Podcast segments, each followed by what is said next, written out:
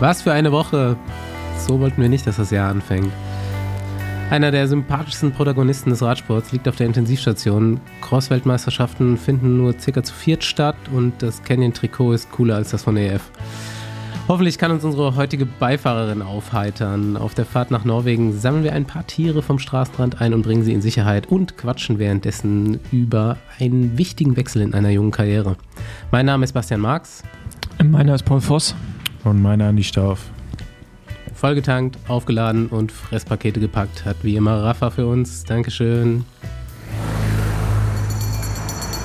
Nächste Runde Trainingrunde, gesponsert von Athletic Greens. Alternative Antriebssysteme sind im Trend. Besenwagen fährt grün und zwar athletisch grün. Unser Tank ist gefüllt mit AG1, dem besten Smoothie im Game und damit ballern wir unaufhaltsam von Gast zu Gast. Seit AG1 kann ich jedes Supplement vergessen und obwohl ich dir laufend davon erzähle, wie einfach das ist und was du alles davon hast, ist selten die Rede davon, was da wirklich drin ist. 75 Vitamine und Mineralstoffe, okay. Superfoods, Vollwertnährstoffe, lebende Kulturen, Botanicals, hm, das ist spannend. Kein Plan, was das ist, bevor ich hier reingelesen habe. Süßholz, Lecithin, Ingwer, Löwenzahn, Rübenpulver, Rüben, da hat André Greipel auch gute Erfahrungen, das muss gut sein. Und noch mehr. Das waren die Botanicals. Die anderen Inhaltsgruppen erkläre ich dir jetzt Stück für Stück die nächsten Male. Sorry, da musst du jetzt durch. Check die Zusammensetzung auf athleticgreens.com, wenn du es schneller haben willst. Morgens vor der Arbeit oder vor dem Training ziehst du dir den grünen Smoothie rein und der Magen hat bereits alles drin, was wichtig ist, bevor es losgeht. Nur ein Gramm Zucker, die 75 Vitamine und Mineralstoffe und dein Drink ist vegan, gluten- und laktosefrei. Wichtig ist da einfach eine Routine zu bekommen. Nichts, was deinen Körper voranbringt, funktioniert von heute auf morgen. Das Leben ist kein Sprint. Du merkst das Ganze dann langfristig bei Energie, Konzentration und Regeneration. Und wer sich auch bedankt, ist deine Verdauung. Egal ob Überstunden oder harte Trainingseinheit, es wird einfach richtig schwer, dich aus der Ruhe zu bringen. AG1 treibt nicht nur die Besenwagen-Crew an und wenn du Lust bekommen hast, nicht nur bei uns Smoothie zu exen, lass dir dein Paket AG1 monatlich nach Hause liefern. Mit Besenwagen gibt es ein Goodie on top, nämlich eine volle Jahresration an Vitamin D-Öl. athleticgreens.com slash Besenwagen for the win. Gut, Malefacts. In Deutschlands schönstem Bundesland. Stimmt, du bist ja auf Mallorca. Ist mir jetzt gerade erst aufgefallen, deine schöne Tür da im Hintergrund. Äh, genau. Mir ist beim Herfliegen sind mir so ein paar Malle-Facts irgendwie aufge, aufgefallen. ähm, und zwar, wie ist es bei euch, also immer wenn ich fliege, vor allem wenn ich alleine fliege, habe ich immer so ein Flughafenbier. Also ich setze mich irgendwo in eine Bar Immer. oder ein Restaurant. Egal welche Tageszeit. Äh, Meistens, ja, egal welche Tageszeit. Und äh, genau, aber auch natürlich erst, seitdem ich kein Profi mehr bin. Aber ist das bei euch auch so? Das Nee, bei mir auch ist genau andersrum. Du hast als Profi gemacht und jetzt nicht mehr. Ja, genau.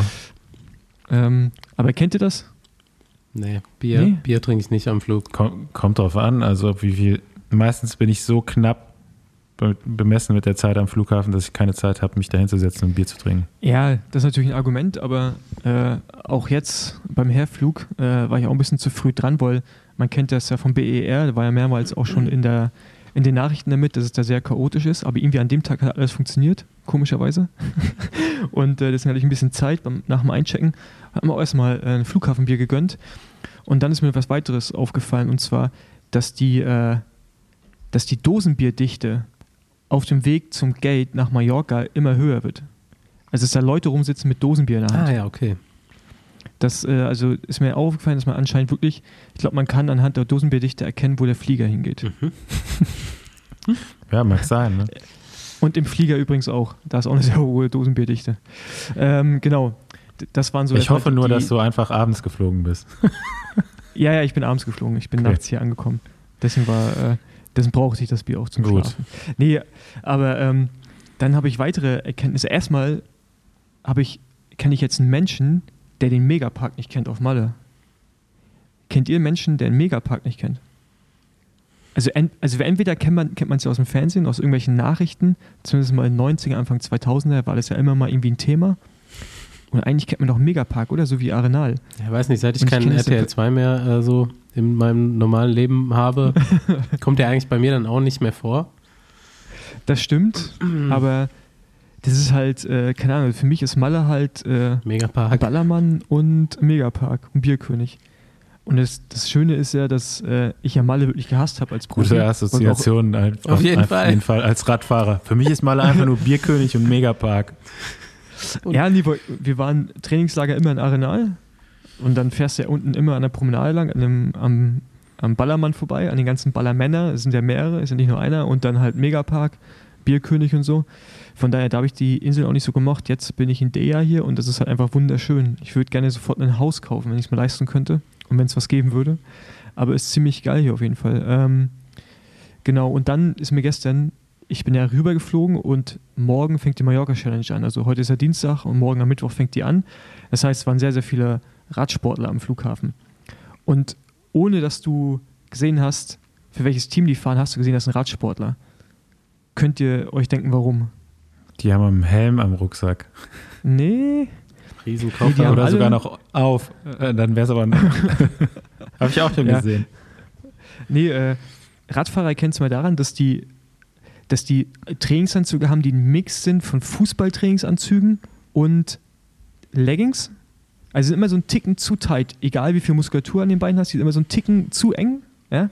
Und die haben meistens, haben die Schuhsponsoren, die, die dann den Sportlern solche Schuhe geben, die man bewerben muss, weil sie einfach niemand kaufen will. Also du hast, ich habe ich hab noch nie, ist mir beim Radfahren eingefallen, ich habe noch nie bei irgendeinem Team, selbst wenn irgendwie Adidas oder Nike oder wie auch immer der Sponsor war, gesehen, dass die die coolen Schuhe bekommen. Also Air Force oder äh, Stan Smith oder irgendwas, also was, was die Marke halt dann irgendwie an guten Produkten hat, sondern halt dann immer das, was niemand will. Oder? Das Team von Axel Merckx hat Vans. Ja, das ist, äh, das ist gut. Aber ähm, heute auf dem neuen äh, Teamfotos von EF sieht man ja auch, da sind ja auch verschiedene Schuhe, äh, oder wurden ja auch verschiedene Schuhe bei den Outfits getragen. Finde ich auf jeden Fall ein interessantes Thema. Also, dass, dass da irgendwie äh, hat es noch kein Team geschafft, bis auf vielleicht äh, Aexon, einen coolen Schuhsponsor zu finden, der auch den SportlerInnen irgendwie schöne Schuhe gibt, die man auch Also- selber gerne tragen möchte in der Freizeit. IF hat doch New Balance als Schuhsponsor. Naja, guck mal auf die Bilder. Die äh, haben alles an, aber ich weiß nicht, ob das alles New Balance Ja, ist. Lackland zum Beispiel hat keine Schuhe an. Mhm. Aber ich sehe jetzt hier gerade das äh, Foto von Jonas Rutsch zum Beispiel. Der hat da ganz normale schwarze New Ja, Balance es, an. es, es gibt ein Bild, da ist auch die Tanja drauf. Ich weiß nicht, ob die alle New Balance anhaben. Aber wie auch immer, auf jeden Fall, äh, das war gestern krass. Also auch so Team-Outfits, ne, so diese Reise-Outfits von, das ist Wahnsinn, ey. Dass sich da noch niemals einer. Also früher gab es ja auch Anzüge, ich glaube bei Katusha und bei Raobank. Das ist wieder so, so ein Ticken zu extrem, finde ich, für, für Radsport. Aber äh, dazwischen könnte es ja auch was geben, zwischen Anzug und äh, zu heiß gewaschener Jogginghose. Ja. So wie in der NBA, wo das einfach schon mit zur Show gehört, dass die Spieler einfach in so einem kranken Outfit auflaufen. Durch diesen Ja, Tunnel. also- weißt du, die kommen ja alle mit Ja. privaten Klamotten und die haben eigentlich alles so Styleberater, die die einkleiden Ja. dafür. Extra nur dafür. Da muss Radsport hin, auf jeden Fall. Für den Weg in die Kabine. Wir müssen eigentlich beim Fußball landen, wo man dann Kopfhörer aufhat, die zwar keine Kabel haben, weil es Bluetooth ist, aber eigentlich auch keine Musik läuft. Und mit einer Louis-Tasche durch die Gegend, mit so einer, mit so einer kleinen Ha- Handtasche. Da müssen wir auch nicht hin. Da waren auch schon einige. aber ähm, ja, genau, das sind so meine Malle-Erkenntnisse. Aber vor allem das mit, dem, äh, mit der Dosenbierdichte äh, war wirklich sehr prägnant, muss ich sagen. Und dass man hat drei, vier Mal im Flieger diese Jokes gehört, oh, 17. Bundesland und äh, sprechen eh alle Deutsch da und so. Weißt, also die ganzen typischen äh, mit 20er betrunken im Flugzeug äh. Sprüche. Einfach. Ja, genau. Ey, ist wirklich unangenehm, ne? Gehst zum Mietwagenschalter und dann spricht der Mitarbeiter da mit dir Deutsch. Das ist, also ich weiß nicht, ob ich, also ich finde das ja nett. Ja, aber das ist ja, Das ist Das halt anders als heißt- in Deutschland. Da gibt's Ja, ist alles als in Berlin. Der wird mit Englisch angesprochen. Nee, aber äh, das ist halt so, keine Ahnung. Also ich würde schon gut finden, wenn die erstmal mal mit mir Spanisch reden, weil das halt deren Muttersprache ist und mit, ich, man kommt ja in das Land. Ich würde das gut finden, wenn die dich auf Spanisch ansprechen und du dann direkt sagen Nein, musst, oder- ich oder kann kein Englisch. Spanisch, kannst du auf Deutsch? Nein, aber nee, das würde ich ja gar nicht sagen. Ich würde nie davon ausgehen, dass nur weil ich auf Malle bin, einfach alle Deutsch verstehen. Ich finde das sehr, sehr komisch. Ja, aber So, die verdienen halt unser Geld, äh, ihr Geld. unser Geld. un- unser Die Geld. verdienen unser Geld mit ihrem. Ja. Ja. Wie auch immer. ja. Genau, das waren meine hart, Hat, harten hat halt so ergeben. Ja, ich bin gespannt. Guckst du äh, fest irgendwo mal an die Strecke? Na, ich bin ja direkt hier in Dea. Ich bin heute Kilometer, also ich habe heute schon den Zwischensprint gewonnen und drei Bergwertungen. Mhm. Und äh, genau, und ey, Alter, die Straßen sind so, so glatt. Das ist Wahnsinn. Also die Mhm. fahren ja, Ich kann es mir auch nicht vorstellen, da Rennen zu fahren, die- ehrlich gesagt. die fahren ja so leer runter, die äh, Schattenseite. Alter, das ist, also der stehst, da rutscht der quer, Mhm. selbst wenn du langsam fährst, das ist Wahnsinn. Also ich, ich weiß nicht, ob das Das war schon auch immer schon so. so war? Doch. Ja, aber er weiß ich nicht. Also irgendwie, ja gut, es gab auch mal ein Jahr, da sind wir Küstenstraße gefahren, eine Etappe. Da sind einfach immer welche, also einfach jeder Kurve 20 Leute gestürzt. Ich hoffe, Ja. die Mountainbiker haben ein bisschen Vorteile. Ja. Hm. Ja, bin gespannt. Hab Bock, endlich wieder Rennen. Leider keine Übertragung. Gibt, glaube ich, nur Highlights hier und da und Live-Ticker. Aber ist auch gar nicht so schlecht besetzt. Zumindest mehr World Tour Teams, als ich dachte. Aber man weiß noch nicht so richtig, wer was fährt.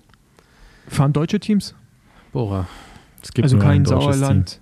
Ach so, nee, Nee, aber- ich glaube, es sind auch nur äh, ganz wenig Hm. Continental-Teams, wenn überhaupt, am Start. Und auch nur so Das ist spanische. ziemlich, ziemlich stark besetzt einfach, ja. Ja. Ja, okay. Hm, Ja, apropos stark besetzt. Unsere Bundesliga-Teams sind ja voll, beide. Ich kriege aber die ganze Zeit noch Bewerbungen. Tatsächlich vor allem fürs Frauenteam. Und ich wollte hier nur mal kurz droppen, dass ich bitte, äh, ich bin ja hier so ein bisschen der Bundesliga-Koordinator, auf äh, bm.besenwagen.com sich bei mir Leute melden können, die ein Bundesliga-Team, ein Frauenteam haben und noch Fahrerinnen aufnehmen können und wollen. Dann kann ich da nämlich ein bisschen vermitteln. Wir haben nämlich auf jeden Fall zwei, drei auch wirklich starke in der Pipeline gerade. Und das wäre doch schön, wenn die dabei wären. Also schreibt mir. Kann man eigentlich zwei Ja, Teams melden? Ja, Besenwagen Besenwagen 1 und 2. Besenwagen 1, 2, ja. Wir können noch ein Devo-Team machen. halt, dass, dass die, das letztes Jahr hatten wir, glaube ich, wie viele? Drei oder vier? Wir waren natürlich auch relativ spät, als wir es Hm, äh, ja, ja, drei oder haben, vier haben sich gemeldet. aber ist jetzt ist cool auf jeden Fall, dass sich Dieses äh, Jahr haben wir so Frauen 20 melden und bis Bock jetzt. haben. Okay, das ist solide. Ja. Nice, okay. Wer ist Team Heiko Maas? Ich will das jetzt meld, meld dich mal. ich habe, äh, Ja. nachdem Team Heiko Maas, also zumindest die Social Media Accounts von Heiko Maas, der kompletten Radsport-Bubble folgen. Also Besenwagen, 8000 Watt, Rick Zabel, alle Leute, die man sich vorstellen kann. Und uns dann auch privat noch. Habe ich mal geguckt, ja, wer das eigentlich ist, steht da noch immer hier, ähm, der Account wird von Team Heiko Maas betrieben, hauptsächlich. Keine Ahnung, Heiko, vielleicht bist du es auch, melde dich einfach mal. Ja, aber kannst du mir sagen, wer Heiko Maas ist? Ja, der Wissen vielleicht Ex- auch einige nicht. Ex-Außenminister. Richtig, und Radsport-Fan. Scheinbar Radsport. Es gibt auch ein paar lustige Radsportbilder von Heiko Maas mit äh, Rennrad und Zeitverrat. Er ist auf jeden Fall ein Cervelo-Fan. Ja, okay. Hm. Ja, ich habe es schon in der Einleitung angesprochen. Ich habe mich riesig auf die Großwaldmeisterschaften gefreut, weil ich dachte, es gibt den totalen Hassel, aber jetzt fährt irgendwie keiner mehr mit. Nee, das ist echt krass. Also bei den Frauen war jetzt äh, äh, Worst und äh, Benzema dürfen beide nicht starten. Benzema auf jeden Fall auch äh, Favoritin. Ich glaube, bei Worst war es ein positiver Corona-Test, somit konnte sie nicht fliegen und bei Benzema ist es ähm, Fieber. Ähm, oder, ich, ja, ich glaube, Fieber habe ich gelesen. Genau, fliegt somit auch nicht. Dann bei den Männern fällt auch ein Mitfavorit raus. Wer war das jetzt nochmal? Ich habe den Namen. Quinten Quinten Hermanns, ne? ja, kann auch nicht Genau, mitfahren. Quinten Hermanns. Ähm, nachdem Mathieu schon irgendwie mit Rückenschmerzen keinen Sport mehr machen kann gerade und Wout wegen der Saison, glaube ich, rausgenommen hat, wegen der Planung. Mhm. Genau, ja. Ja, also Ja, das- die Quoten für. Tom Petcock sollten jetzt nicht mehr allzu hoch sein.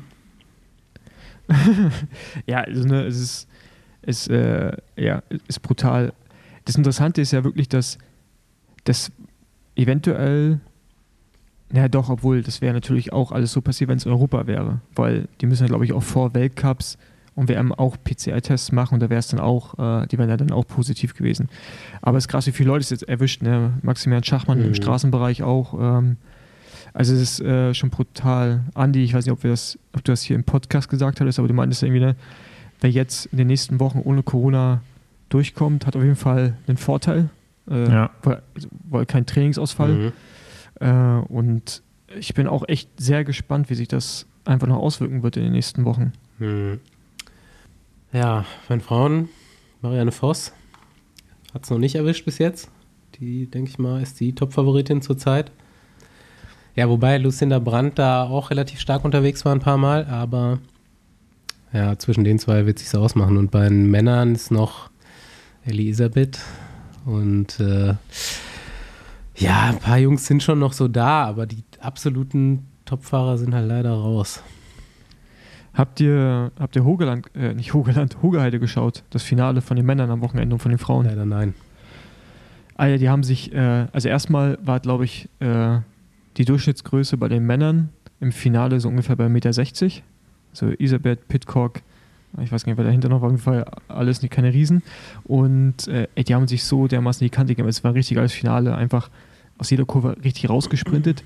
Und du siehst ja selten beim Crossrennen, dass die ja im Ziel einfach so im Arsch sind, dass die halt schwer am Atmen sind. Meistens rollen die ja immer noch so rein. Ne? Und die sind halt, mussten halt bis zum letzten Meter, haben die sie halt so in die Fresse gehauen. Das war richtig geil. Genau, Lars van der Haar, der ist ja auch klein, war auch mit dabei. Und bei den Frauen war das auch so. Da ist äh, Marianne Voss einfach so ein schlaues Rennen gefahren. Einfach taktisch. Also hast du gesehen, dass sie halt auch einfach eine Weltklasse-Taktikerin ist.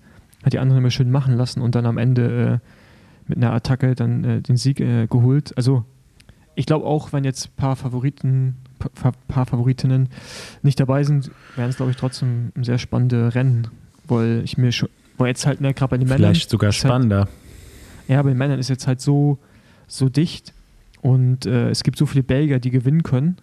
Auch so ein Laurens Zweig ist ja immer mal gut für so, so Meisterschaftsrennen. Also ich, ja, ich bin echt gespannt. Und meine Frauen ist ja, sind ja auch nur Holländerin. Da ist ja, da ist vielleicht noch ähm, äh, was äh, aus Ungarn, aber sonst naja, okay. Äh, vielleicht noch eine Italienerin, aber das war's. Äh, also die Belgierinnen, die haben da nicht so viel zu melden. Also es ist auch krass, die fahren einfach dann, die ist halt einfach nur orange Trikots bei den Frauen. Sehr wahrscheinlich. Ja. Ah, nun gut. Hm. Andi, klär uns auf. Talktraining. Talktraining, ja, da habe ich äh, in letzter Zeit öfter mal wieder was drüber gelesen und das ist mir auch aufgefallen jetzt über den Winter, dass die, dass viele Profis wieder so trainiert haben. Also man kennt das ja aus Deutschland, so dieses klassische K3-Training. Mhm. Ne? Aber das war eigentlich so, zumindest mal so in meiner aktiven Zeit ist es so ein bisschen verschwunden. So, man, man hat da halt wieder mehr nach Watt trainiert und auf ein bisschen höhere Frequenzen gefahren bei diesem Kraft mit Radtraining. Ja? Und jetzt geht man wieder so zurück, so richtig eigentlich oldschool ähm, so um die 30 Umdrehungen und so, ne? Also richtig mhm. äh, einfach dann mit weniger Watt, aber dann halt mit mehr Newtonmeter. So und äh, hat mich hat mich nicht, ja, gewundert hat mich nicht. Also so gegen Ende meiner Laufbahn habe ich dann auch wieder ähm, mehr trainiert in der Richtung schon. Ähm, aber ich weiß noch so, eine Zeit lang war das überhaupt gar nicht mehr eigentlich so, hat es keiner mehr gemacht. Ja. Ja, das, ähm, aber da war ja echt wirklich so eine Zeit, ne, wo das Training relativ intensiv wurde.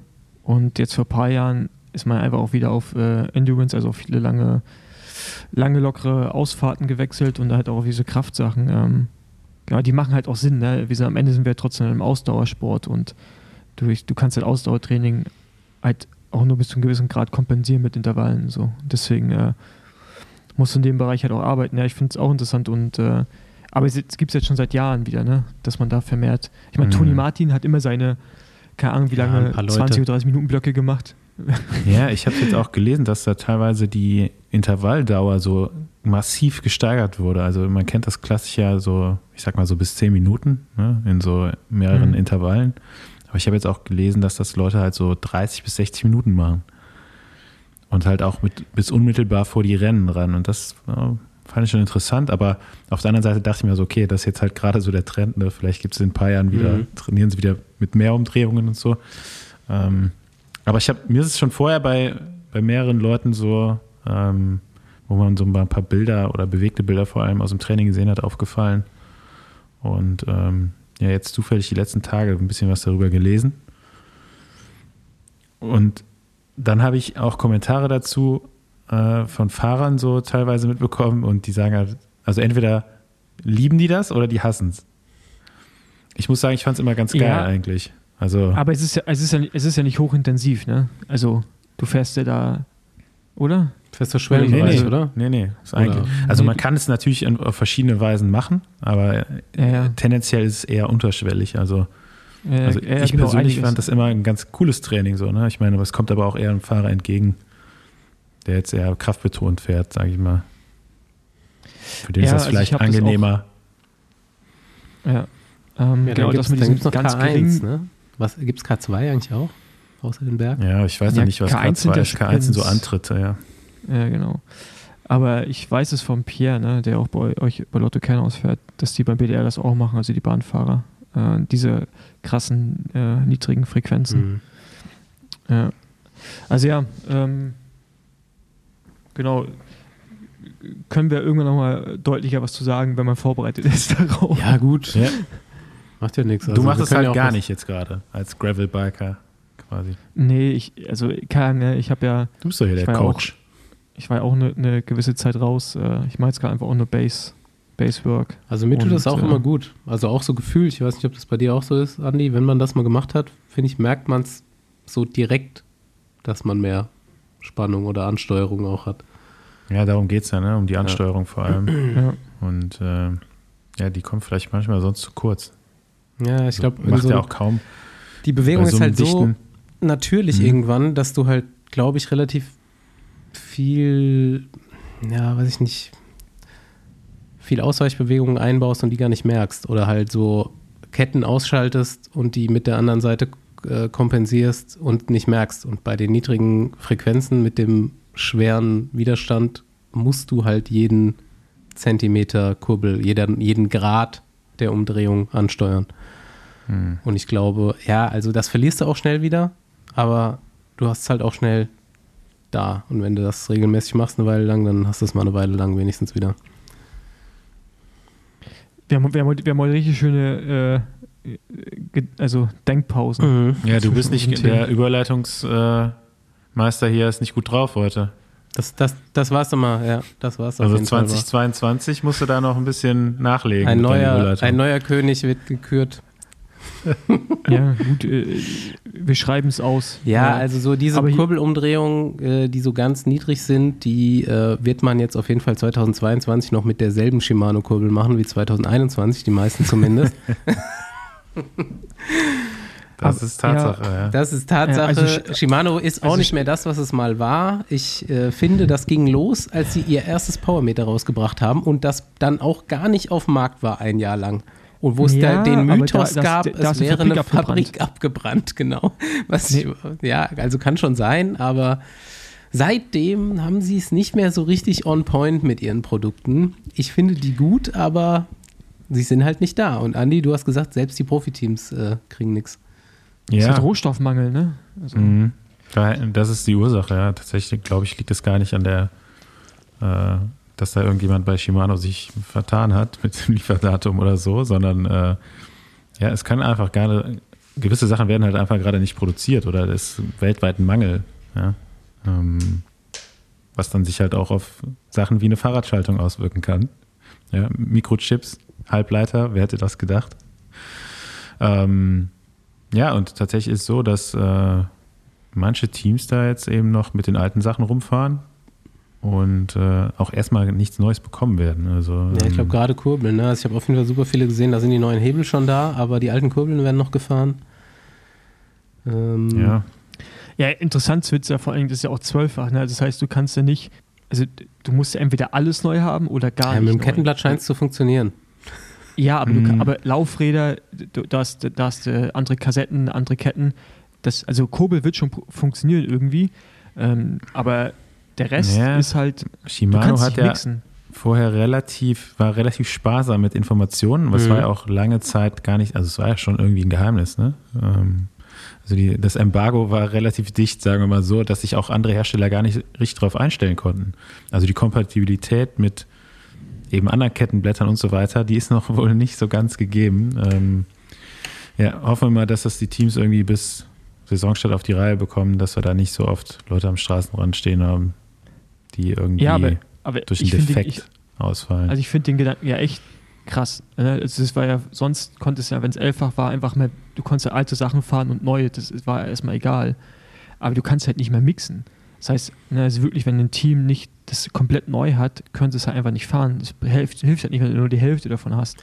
Ja, Ich weiß nicht, wie viele World Tour Teams es betrifft am Ende. das ich weiß nicht, werden wie wir es ja relativ schnell sehen. Ne? Also, ich meine, Lotto und solche Teams, die kriegen ja wenigstens Ultegras. Das ist ja dann auch nochmal ein anderer Stock. Ja, stimmt, stimmt, die Ja. haben Ultegra dran, ne? Genau. Ja.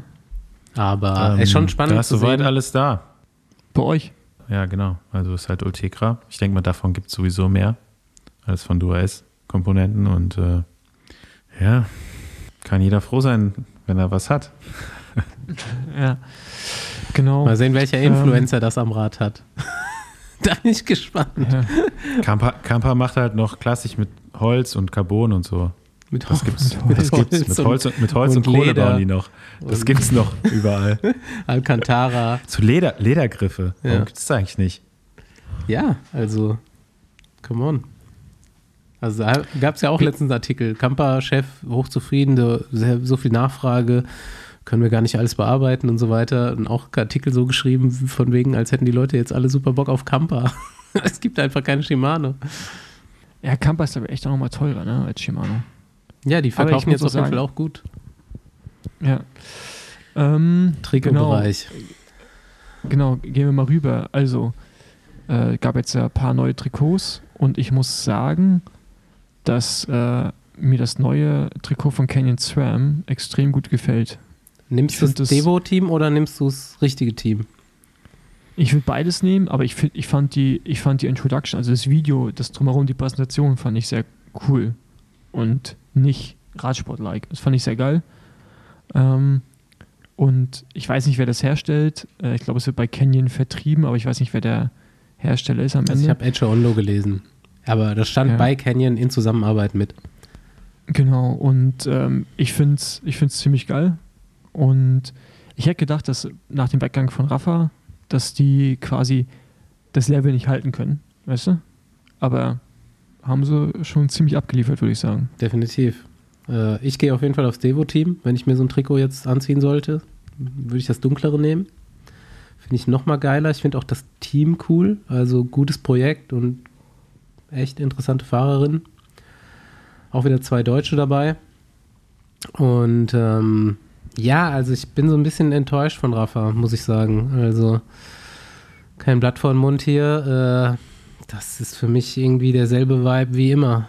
So, können sich Ja, auch mal was Neues das- ausdenken. Ja, das Legends ist, ist okay. Ja, Und auch okay, was- aber Ja, aber ich finde, was ich gut finde bei dem neuen IF ist tatsächlich, dass du die Sponsoren kaum siehst. Also du siehst das Trikot als erstes und die fallen dir nicht so ins Auge. Die sind, also die sind dann schon sichtbar, aber nicht so prägnant. Das finde ich gut. Es ist in Ordnung. Also es ist kein schlechtes Trikot. Ja, es sind aber immer du noch sagst, es ist halt immer weit vorne im ganzen Peloton, ne? Muss Ja, man mal genau. Das dazu ist sagen. natürlich, äh, wenn man die Erwartungen so hochschraubt, Ja. ne? mit dem Ja. Release, äh, also nach allen anderen, dann ist natürlich die Erwartung erstmal hoch. Ich muss sagen, je länger ich es jetzt angucke, desto besser finde ich es und ich habe es schon live gesehen. Ähm, da sieht es auch noch mal ein bisschen besser aus als auf den Bildern, finde ich. Und überragend finde ich natürlich die Hose, die in so einem Waldgrün, würde ich jetzt mal sagen, ist. Ähm, ist jetzt, ist das eigentlich jetzt, es gab mal so blaue Hosen bei Quickstep, aber ansonsten sind jetzt aktuell wieder alle schwarz. Sogar Kofidis hat ja mittlerweile wieder schwarze Hosen. Und äh, Nee, es gibt immer noch braune dann Hosen gibt es bei noch braune äh, Hosen bei Dessert. Arge Dessert. Ja. Aber ansonsten sind die ja relativ alle nur. Also keiner, keiner fährt dabei in rote Hosen. ähm, also Hosenfarbe finde ich richtig gut. Also mir gefällt die Farbe einfach nicht, dass die jetzt eine, überhaupt weg von Schwarz sind oder von was sie davor hatten. Dunkelblau. Ähm, aber die Farbe finde ich cool. Ich weiß gar nicht, von wie die jetzt da reinkommen. Von welchem Sponsor? Ist es dieses Easy Post? ich hole mir Oder- eigentlich auch Ich glaube nicht, ne? immer also ich glaube, die traditionell diese Hose. Immer traditionell. Kann ich, also die habe ich jetzt, glaube ich, von jeder Serie gehabt, die Hose. Aber ey, wo, wo ich es gerade äh, erwähnt habe, wir müssten mal eigentlich hier bei unseren Freunden Walscheid oder Geschke fragen, warum Kofidis einfach im Training jetzt so ein gelbes Trikot fährt. Mhm. Ja, Also es sieht einfach aus, als ob die sich so das gelbe Trikot Merchandise Replika gekauft haben und einfach im Training fahren, oder? ja. Nee, als das Trainingstrikot haben doch viele Teams mittlerweile. Ja, aber Bei Ineos. äh, gut. Gelbes Trikot, so als, ist jetzt schon irgendwie belegt einfach. Kannst nicht einfach gelbes Trikot fahren. Nee, warum? Die haben eine Sonne als Logo. Ah, okay. Aber es sieht Also- halt trotzdem aus wie das gelbe Trikot von der Tour. Ist auch irgendwie der gleiche Farbton. Ich fand es irgendwie so ein bisschen Ja, ja. komisch. Ja, ja, ich weiß schon, was du meinst. Aber, aber ich, also gemeint zum Beispiel das von Ineos, das Trainingstrikot ist halt so warnwestenmäßig, ist ja auch ziemlich random, würde ich sagen. Ja, Farbe. stimmt schon. Ja, es ist halt äh, eine Warnfarbe. Ist eigentlich gar nicht so doof. Also es machen ja, gelb ja, ja viele auch. Teams. Ne? Ja, aber es ist ja, es ist ja nicht so ein Gelb, so ein Neongelb, so wie Track zum Beispiel, sondern es ist einfach genau der gleiche Farbton für mich wie das gelbe Trikot bei der Tour. Und das ist halt irgendwie. Freddy Ja, Leones. vielleicht, wo- ja, die, die wollen die Fahrer einfach motivieren. Ne? Das, das Ja, ist genau. vor Augen. Nee. okay, das kriegt ihr nie. Hier habt ihr es im Training.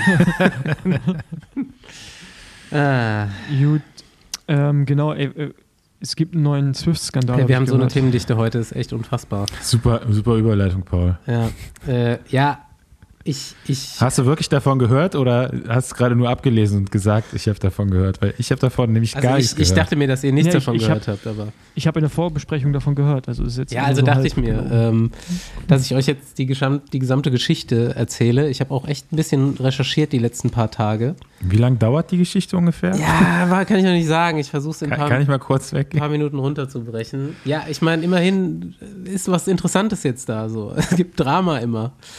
Ähm, die aktuell wahrscheinlich beste deutsche Swift-Rennfahrerin, Julia Schallau, die jetzt auch für die WM nächste oder über im Februar irgendwann nominiert war vom BDR, ist jetzt gesperrt und zwar auch, glaube ich, so lange wie noch nie jemand gesperrt war. Und ähm, Swift hat eine lustige Art. Äh, Kann ich mal kurz unterbrechen? Ja, Wer, wer sperrt da? Swift oder die UCI? Swift. Swift. Okay.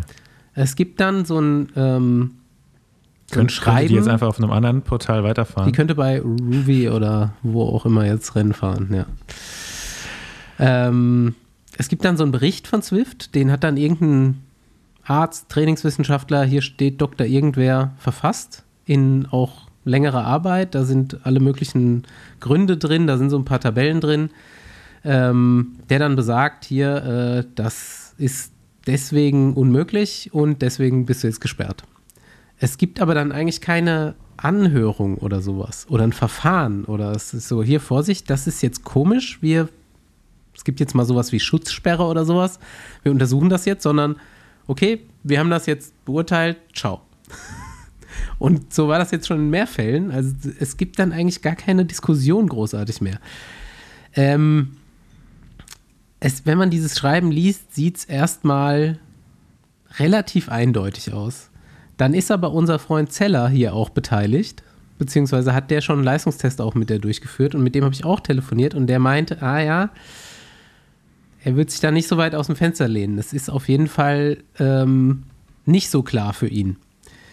Es ist jetzt so, dass diese äh, Julia Schallau im Zeitraum von neun Monaten in den Swift-Rennen, ob die jetzt vergleichbar sind, es gibt hier so eine Aufstellung von den Rennen, an denen sie teilgenommen sind. Manche davon sind Zeitfahren, manche davon sind Rennen. Es ist aber eigentlich immer relativ dieselbe Durchschnittsherzfrequenz. Und sie hat im Zeitraum von neun Monaten 1,5 Watt pro Kilogramm zugelegt. Was jetzt kurz der Trainer vor sie beurteilen darf. Von 4,5 auf 6. An an der, an der Schwellenleistung. Ähm, nee, also no, es gibt Zeitfahren auf Norm, den, Normalized Power über, Portal? über 30 Minuten. Ja, so Alp de Swift oder sowas. Ach so. gibt's. Von viereinhalb auf sechs. Ja. Ja, genau. Die Augenbrauen gehen erstmal hoch. Wie, neun Monate? Äh, ja. Also ich würde Ja, behaupten, von- ich komme jetzt auch, ich würde mein Watt pro Kilogramm auch um 1,5 verbessern in den nächsten neun Monaten, wenn ich heute anfangen würde. Ja. Aber naja gut, Also es gibt oben natürlich- wird es dann vielleicht ein bisschen dünn, ne? Es gibt natürlich eine Gewichtsreduktion, aber ähm, erstmal als Frau über 30 Minuten äh, 6,0 Watt pro Kilo Normalized abzurufen, was sie dann im Dezember getan hat. Also, ich, also, Andi, du hast ja Zahlen von den Frauen. Das ist schon richtig krass, oder? Bei den Frauen. Sechs auf Sechs? Ja, also Über 30 Minuten? Ja, kann nachgucken. Nee, es geht Also schon. Also Die, schon die sind auf jeden Fall, welche, die das schaffen. die sind zu dem Fazit gekommen, dass es physiologisch unmöglich ist, bei einem trainierten Athleten, die haben über zwei Jahre auch geguckt, in der Zeit das zuzulegen oder überhaupt das abzurufen. Ähm, steht in diesem Bericht. Ja, ab, ja genau, das Abrufen, ich glaube, das, das ist ja nochmal, also, das mag ja möglich sein, aber der Zuwachs ist auf jeden Fall solide. Ja, also die fährt in, in dem Beast Mode Team von Rose und die stehen äh, jetzt zumindest erstmal öffentlich komplett hinter ihr und der BDR auch und sagen hier, wir haben von Swift alle möglichen Tests durchlaufen mit ihr und äh, Wo steht sowas? alles ist, es gibt ein riesen Regelmerk. Ähm, ach so, was ist jetzt die ganzen Infos? Ja, es Ja. Ist echt, das ist eine eigene Szene. Also, und in der Szene gibt es richtig viel Drama und Hate auch. Also deswegen macht es ein bisschen Spaß, auch da zu recherchieren. Ähm, ja, also die sind dann hingegangen und sind zu Zeller gegangen und haben einen Leistungstest gefahren, um das halt zu beweisen, dass das möglich ist. Und ähm, das hat auf jeden Fall erstmal nicht geklappt. Also der Wert war zu niedrig. Weißt du, was hier gefahren ist? Nee, es ist hier geschwärzt und ich weiß es auch nicht. Also die Zahl äh, ist nicht im Raum. Aber sie muss wohl wirklich Ja, also- also also- sehr, also- sehr also nervös, 5,9 waren es nicht.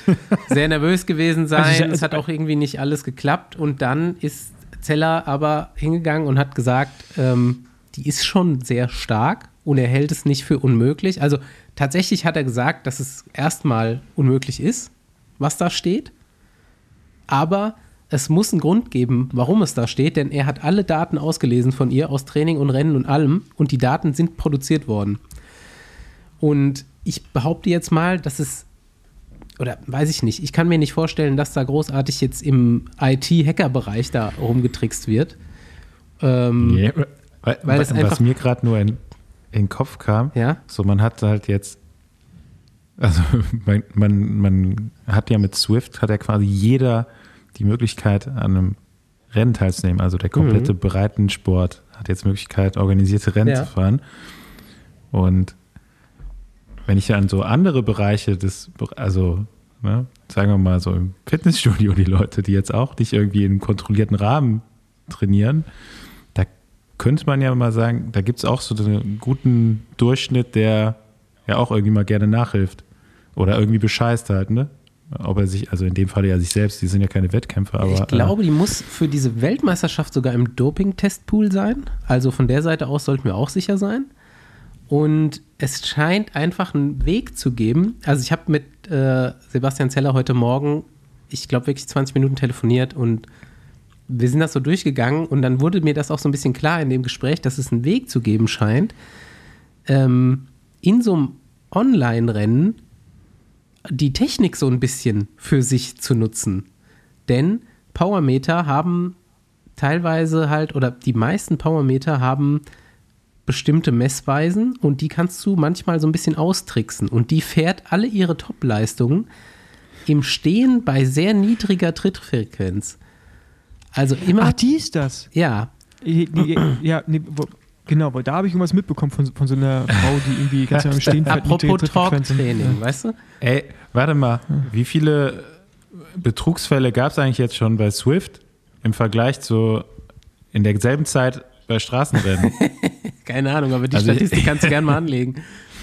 Ohne Witz, also ich würde jetzt mal behaupten, ich habe jetzt so, schon von mehr Betrugsfällen auf irgendwelchen Videospielen gehört, als von. Ja. Ja, also Fakt wäre, das ist nicht verboten. Und scheinbar, oder das ist jetzt die Erklärungsweise, die äh, Zeller hat, kannst du so eine Überlagerung im Powermeter erzeugen, ohne das vielleicht zu wollen. Aber natürlich nutzt du in dem Spiel, was möglich ist. Und so schafft die das über eine relativ lange Zeit, natürlich auch mit einer sehr guten Grundkraft, ne? ähm, so einen hohen Wert aufrecht zu erhalten. Aber Swift geht hin und sagt, nee, das geht nicht, das geht nur mit einer über 80er V2 Max. Wenn du die nicht nachweisen kannst, jetzt bist du raus für sechs Monate. Und äh, die wollen auch scheinbar nicht auf einen Gut, der- Testerklärungsversuch eingehen. Ja, aber ich meine, so ist es ja im Sport ja auch bei richtigen Dopingvergehen. Da gilt ja auch nicht die Unschuldsvermutung, sondern du musst ja erstmal deine Unschuld beweisen. Mhm. Das ist ja genau das Problem, Oh. was es da gibt. Weil du es auch vorher Aber wir formulieren können jetzt schon mal festhalten, Das kommt mir nämlich E-Racing hat auf jeden Fall ein Dopingproblem. Ja. Also ich, äh, ich bleib dran. Nein. Es ist Ein irgendwie, spannend. Fehler, es sind einfach noch Fehler, oder? Ja, also Die vielleicht vorher noch das- keiner gesehen ja, hat. Also ursprünglich war das ja auch mal so gedacht, dass diese großen Wettkämpfe in so einer Halle veranstaltet werden, glaube ich. Was halt jetzt mit Covid irgendwie nicht mehr geht oder nur selten der Fall ist. Ach, so eine WM auch nicht? Ich, aber, WM aber ich mein, beim ich ersten Mal war verstehe, nicht. Ja, Aber das, die, du, du kannst ja sowohl deinen Trainer als auch die Kurbel kalibrieren. Ich glaube, die brauchen ja auch Trainer, die, die auch brauchen messen. Dual Recordings dann auch irgendwie Aber von wie- zwei Powermetern wie- gleichzeitig teilweise. Aber wie, kannst du da so bescheißen? Klar, du kannst falsch kalibrieren, ne? Ja, ja, also das so. behauptet ja jeder, dass nicht der Fall ist. Und wie gesagt, Zeller sagt auch, er hat eigentlich die Daten alle ausgelesen und die sehen, die sind, die stimmen alle, die sind da. Also du kannst ja nicht alle deine Daten von draußen und drinnen komplett äh, bearbeiten und dann so tun, als hättest du es nicht gemacht. Und ähm, ja, I don't know. Mal gucken, was da jetzt noch kommt. Also von dem Beast Mode Team gab es gestern einen ellenlangen Post, wo die das alles nochmal widerlegen und ähm, als haltlos darstellen. Wobei dann da auch nie die Durchschnittsherzfrequenz angegeben wird, die halt da schon irgendwie relevant und äh, aussagekräftig ist in dem Bereich. Und äh, wahrscheinlich darf sie jetzt auf jeden Fall erstmal diese WM nicht fahren und mal gucken, was dann später noch rauskommt. Zeller meint, man kann es eigentlich nicht beweisen, wenn sie jetzt nicht, also sie könnte diese Leistung nur auf diese Weise produzieren, also auf in dem In-Game quasi und auf diese Weise, wie sie es macht. Und so kannst du es aber nicht in einem Leistungstest im Labor nachvollziehen. Ja, genau. Und dann Weil- hätte halt, das halt- Problem wäre dann bei Swift. Also wäre dann quasi im Spiel. Ja, aber die machen die Regeln. Ja, das stimmt. Aber das, aber das ist halt echt krass, ne? weil du kannst ja wirklich nicht, ne? also bei Leistungsdiagnostik wirst du nie in dem Sinne im Stehen fahren mit der, also das mit der Frequenz, weil das, die Protokolle halt einfach auch so nicht sind und die Algorithmen. Mhm. Und das ist halt, das ist auch selbst ein- andere Testverfahren, ne? irgendwie sowas wie Insight, wo- dann auch viel so algorithmusbasierend ist, wo du ja auch dann draußen fährst. So, das ist ja selbst, auch selbst da, die solltest du im Sitzen fahren. Also das ist halt, das ist, ja, das ist schon, das ist schon ein bisschen komplex. Also Soll einfach einen neuen Account machen. Stimmt. ja, Andi hat die Lösung, das ist immer so. Mit einer, anderen- mit einer anderen IP-Adresse anmelden einfach. So, ein- so ein Namen Wir, wie noch mal Werbung, wir haben äh, nochmal Werbung, wir haben noch mal Werbung gemacht in der- ein, äh, Ja, habe ich immer noch. Twitter Radsport-Bubble, die Namen so Zick Rabel einfach. Schuljahr. Ich bin übrigens Hallo. seit, ich bin ja übrigens jetzt auch richtig drin, ne? Also ich bin, glaube ich, offiziell aufgenommen Du, worden. ja, du bist noch nicht in der Gruppe, aber wir können dich aufnehmen. Die warten nur drauf. Ja, nimm, nimm, Paul, Paul Ja. Denglo, der ist da richtig drin. nee, also ich, ich wurde willkommen geheißen mit irgendeinem so einem cringigen Meme, aber ähm, ni- nimm mich gerne auf. Top. Äh, da kann ich mich auch mal mit 14-Jährigen gerne auf. auseinandersetzen. Ja, du musst halt jeden Tag so 20 Meter Twitter-Text lesen dann, wenn du dich, wenn du online gehst. Ja gut, aber so ist es bei mir jetzt momentan auch bei Notifications, von daher Ja. ändert sich da nicht viel. Ja, äh, schade, jetzt kommen wir nochmal zum äh, Abschluss, äh, bevor wir zu unserem Gast fahren. Zum Nochmal so ein schöner Downer. Ja, schöner. Downer nochmal. Lass doch nochmal richtig runterziehen. Einer meiner Lieblingsfahrer und äh, weiß ich nicht, bei euch, ich glaube, ihr mögt ihn auch. Egan hat nicht gerade ausgeguckt beim Zeitfahrtraining, so scheint's zumindest. Und ist in einen Bus reingefahren, der eine Delle hat, als wäre ein Elefant da reingelaufen. Und ja, Ja. ihm geht's nicht gut. Ja, also ich weiß nicht, die ganzen Verletzungen wollte Andi immer aufsagen, du erklärst sie oder irgendwie so, ne? Ähm, Ja, wir können ja mal nicht, so durchgehen. viel aber Zeit mich haben. hat das, leider Gottes, habe ich heute auch schon mit ihm gesprochen, sehr an meinen Kollegen Thorsten erinnert, der da äh, von frontal umgefahren wurde mal und der hatte fast dieselben Verletzungen. Also so Brustwirbelbrüche. Ähm, Mhm. Die haben sie wohl gestern schon fixiert und äh, oder heute Nacht fixiert, die zwei Brüche, und es scheint irgendwie neurologische Stabilität da zu bestehen. Also Verletzung Nummer eins hat man seinen Rücken geöffnet und Wirbel stabilisiert. Das macht man normalerweise mit Eisenstangen. Ja. Ähm, Ey, der, ist, der ist im Prinzip Matsch, ne? Also der Oberkörper ist ja so. ja, genau, also, ein paar Rippenbrüche waren noch. Matsch ist das falsche Wort, aber ist schon. Ein paar Rippenbrüche waren noch dabei und eine offene Lunge, also ein Pneumothorax. Äh, da kollabiert dann mindestens ein Lungenflügel, wenn nicht zwei. Das muss man auch relativ schnell in den Griff kriegen, aber das haben sie wohl dann auch geschafft.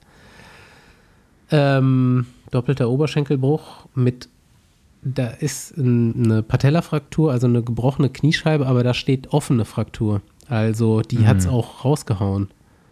Alter, oh. Äh, ja, das klingt sehr ungut und das klingt auch so, als würde man nicht so zurückkommen, wie man vorher war. Ich weiß nicht, ob habe ich noch was vergessen, was noch war, ist auch egal. Ja, da wahrscheinlich noch ein paar Schürfwunden und so, aber ich glaube, die kann man jetzt weglassen. Aber es ist halt einfach krass, weil er ist jetzt, also erstmal ist er ein super sympathischer Rennfahrer und einfach also auch so, glaube ich, cooler Typ. Aber das ist halt krass, ne? So irgendwie dann auch in der Ineos-Geschichte jetzt so der zweite Rennfahrer, den sowas trifft. Auch mit dem Zeitfahrrad wieder. So mit Fugen war das ja auch, Oberschenkel und so. Ähm, ja, und es ist einfach, Alter, das ist einfach krass, diese Beule in diesem, in diesem Bus drinne und dann, äh, ich habe mich gestern auch mit jemandem darüber unterhalten, das ist halt, das ist halt das, was den Radsport irgendwie auch gefährlich macht, ne? So, klar, äh, irgendwie kann man mit Skiern 120 km/h berg runterfahren, ist auch nicht gerade das sicherste, was es gibt, aber das ist zumindest mal abgesperrt. Und äh, du trainierst irgendwie auf öffentlichen Straßen da und man versucht so viel Sicherheit wie möglich irgendwie walten zu lassen, aber manche Dinge kannst du halt manch, vielleicht manchmal nicht beeinflussen und das ist halt echt krass. Ja. Das ist einfach, man, das ist brutal, ey. Man muss jetzt sagen, es ist natürlich auch öfters schon mal ein Unfall passiert, wo jemand schwer verletzt wurde und ein anderer Verkehrsteilnehmer irgendwie schuld war. Aber da scheint es ja wirklich so zu sein, dass dieser Bus entweder da nur stand mhm. oder aus dem fließenden Verkehr anhalten musste. Und mhm. Bernal, ja, hat angehalten. Äh, Bernal da einfach von hinten reingeschallert ist, weil er vermutlich im Zeitfahrauflieger das nicht gesehen hat. Und dann muss man halt auch mal sagen, so entstehen halt dann solche Verletzungen auch noch mehr, als wenn du es kommen sehen würdest. Dann hm. kannst ja. du nochmal alles ja, anspannen. Keine Anspannung, ja, Und so genau. drückst du dich da einfach rein und alles ist nicht gehalten. Vor allem, was ja, ah, ich weiß nicht, ob ihr es gesehen habt. Ähm, es gab, die sind ja jetzt schon eine Weile da in Kolumbien, das ist ja eine ganze Trainingsgruppe von Neos Grenadiers und da gab es ein Video, wie ein Auto von vorne überholt hat.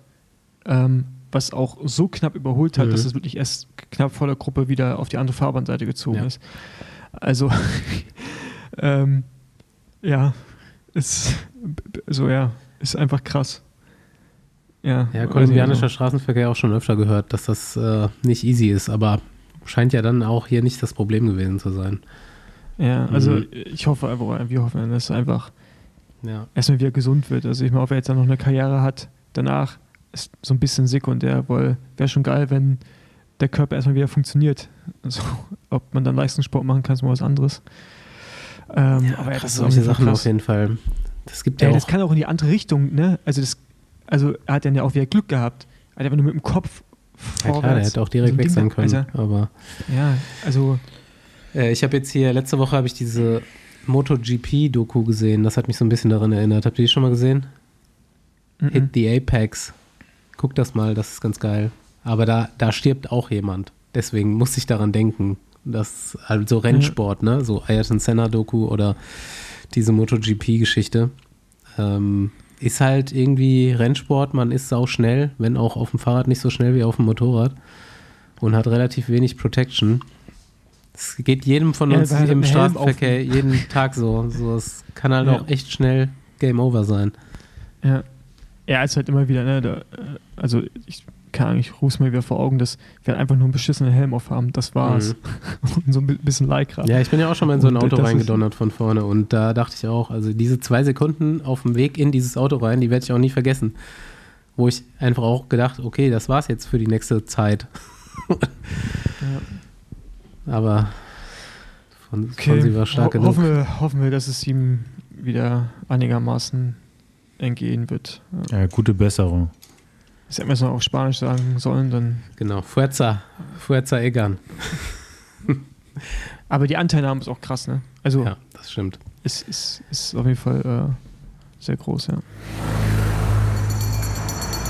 Nächste Runde Trainingrunde, gesponsert von Koro. Für Koro Werbung zu machen ist einfach ein Selbstläufer. Ich schaue mir das Angebot an und in zwei Sekunden habe ich irgendwas komplett Geiles gefunden, womit ich dir den Mund wässrig machen kann. Ich nehme dich heute mal mit in die Superfoods-Abteilung. Steht noch wer so auf Ingwer wie ich? Ich trinke oder esse das Zeug eigentlich rund um die Uhr. Ingwerpulver aus biologischem Anbau für Smoothies oder zum Tee aufkochen gibt's hier. Nächstes Superprodukt: MCT-Öl aus 100% Kokosnuss. MCT, das sind mittelkettige Fettsäuren oder das Zauberwort Ketone. Das Öl ist das gesündeste zum Zubereiten von kalten und warmen Speisen wie so Salatsoßen oder Shakes. Aber wo es auch besonders gut reinpasst, ist Bulletproof Coffee. Wenn dir das noch nichts sagt, google mal als Hausaufgabe. Im Weiterstöbern ergibt für mich die Information, man kann Blütenpollen essen. Sie sind süßlich herb, kommen in diesem Fall aus Spanien und bestehen aus 19% Protein. Man kann sie pur snacken oder in Müslis, Porridge oder als Zutat beim Backen verwenden. Und wenn du nicht nur Superfoods suchst, steht dir natürlich das ganze Koro-Sortiment offen. Auf korodrogerie.de findest du die Kategorien Nüsse, Trockenfrüchte, Supplements, Snacks, Frühstück und Getränke. Früchte in getrocknet oder gefriergetrocknet. Es gibt Riegel, Flapjacks, Proteinsnacks, vor allem auch vegane Proteinalternativen. Coro Drogerie, wer es nicht kennt, ist ein Online-Portal für haltbare Lebensmittel. Reduziert so Lieferwege. Durch die großen Verpackungen wird Müll eingespart und die Preise werden fair für Verbraucher und Produzent. Jedes Produkt ist komplett transparent, was Herkunft und Preiszusammensetzung angeht und wenn du Unverträglichkeiten hast, kannst du die Produkte danach filtern. Mit dem Code Besenwagen bekommst du ab jetzt 5% auf alle Produkte bei Coro. corodrogerie.de Snack up!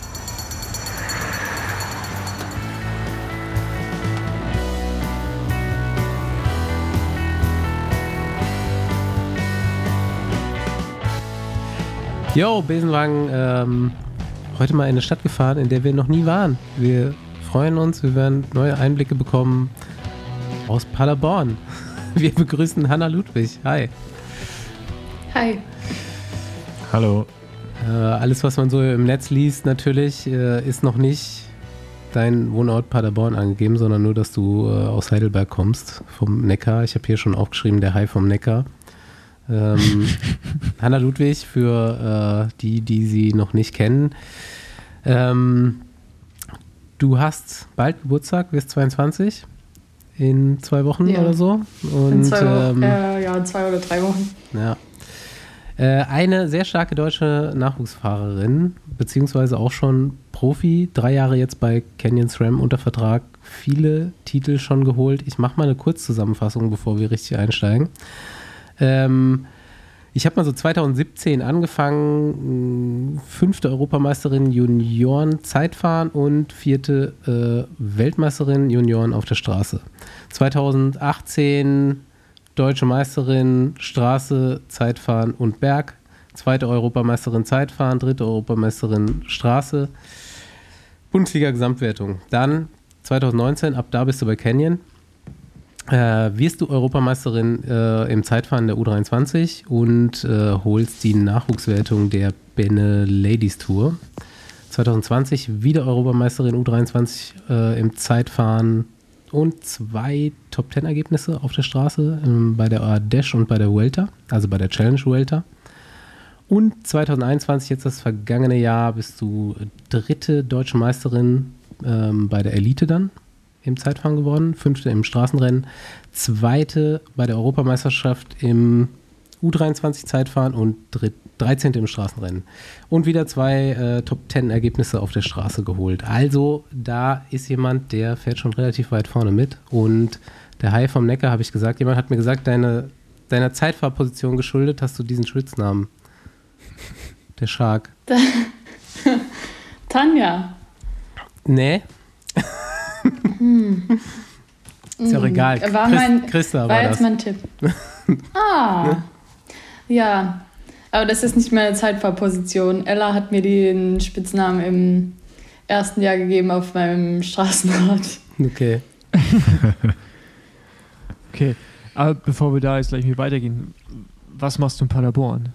Also, wenn man aus Heidelberg kommt, dann Heidelberg ist ja ganz schön und die Gegend da. Und Paderborn, der Nähe habe ich auch jahrelang gewohnt. Ist auch in Ordnung, wenn man Regen mag, aber.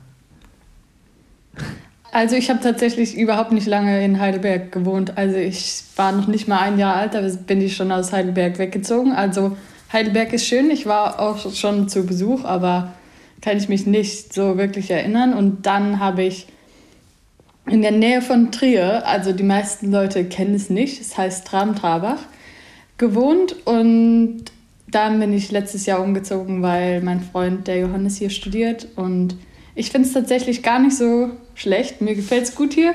auch wenn alle Leute mich warnen, dass die Leute aus dem OWL sehr, äh, wie soll man sagen, vielleicht nicht so aufgeschlossen sind, aber ich habe das tatsächlich nicht erlebt. Die sind, zu mir sind sie sehr nett. Der OWL. Ja, aber ich, ja, wenn man, also das stimmt, ich würde das auch so unterschreiben, die sind erst so ein bisschen reserviert, aber wenn, wenn sie dich mögen, dann bist du drinne. Also dann, Ja, genau. Also ich, ich fand es ja auch, so von den Menschen her fand ich es eigentlich, ich habe in Bielefeld gewohnt, fand ich es eigentlich auch sehr cool, muss ich sagen. Sehr angenehm. Okay, aber ja gut, Trier äh, zu Paderborn ist ja jetzt auch kein großer Unterschied, glaube ich, oder? Vom Wetter.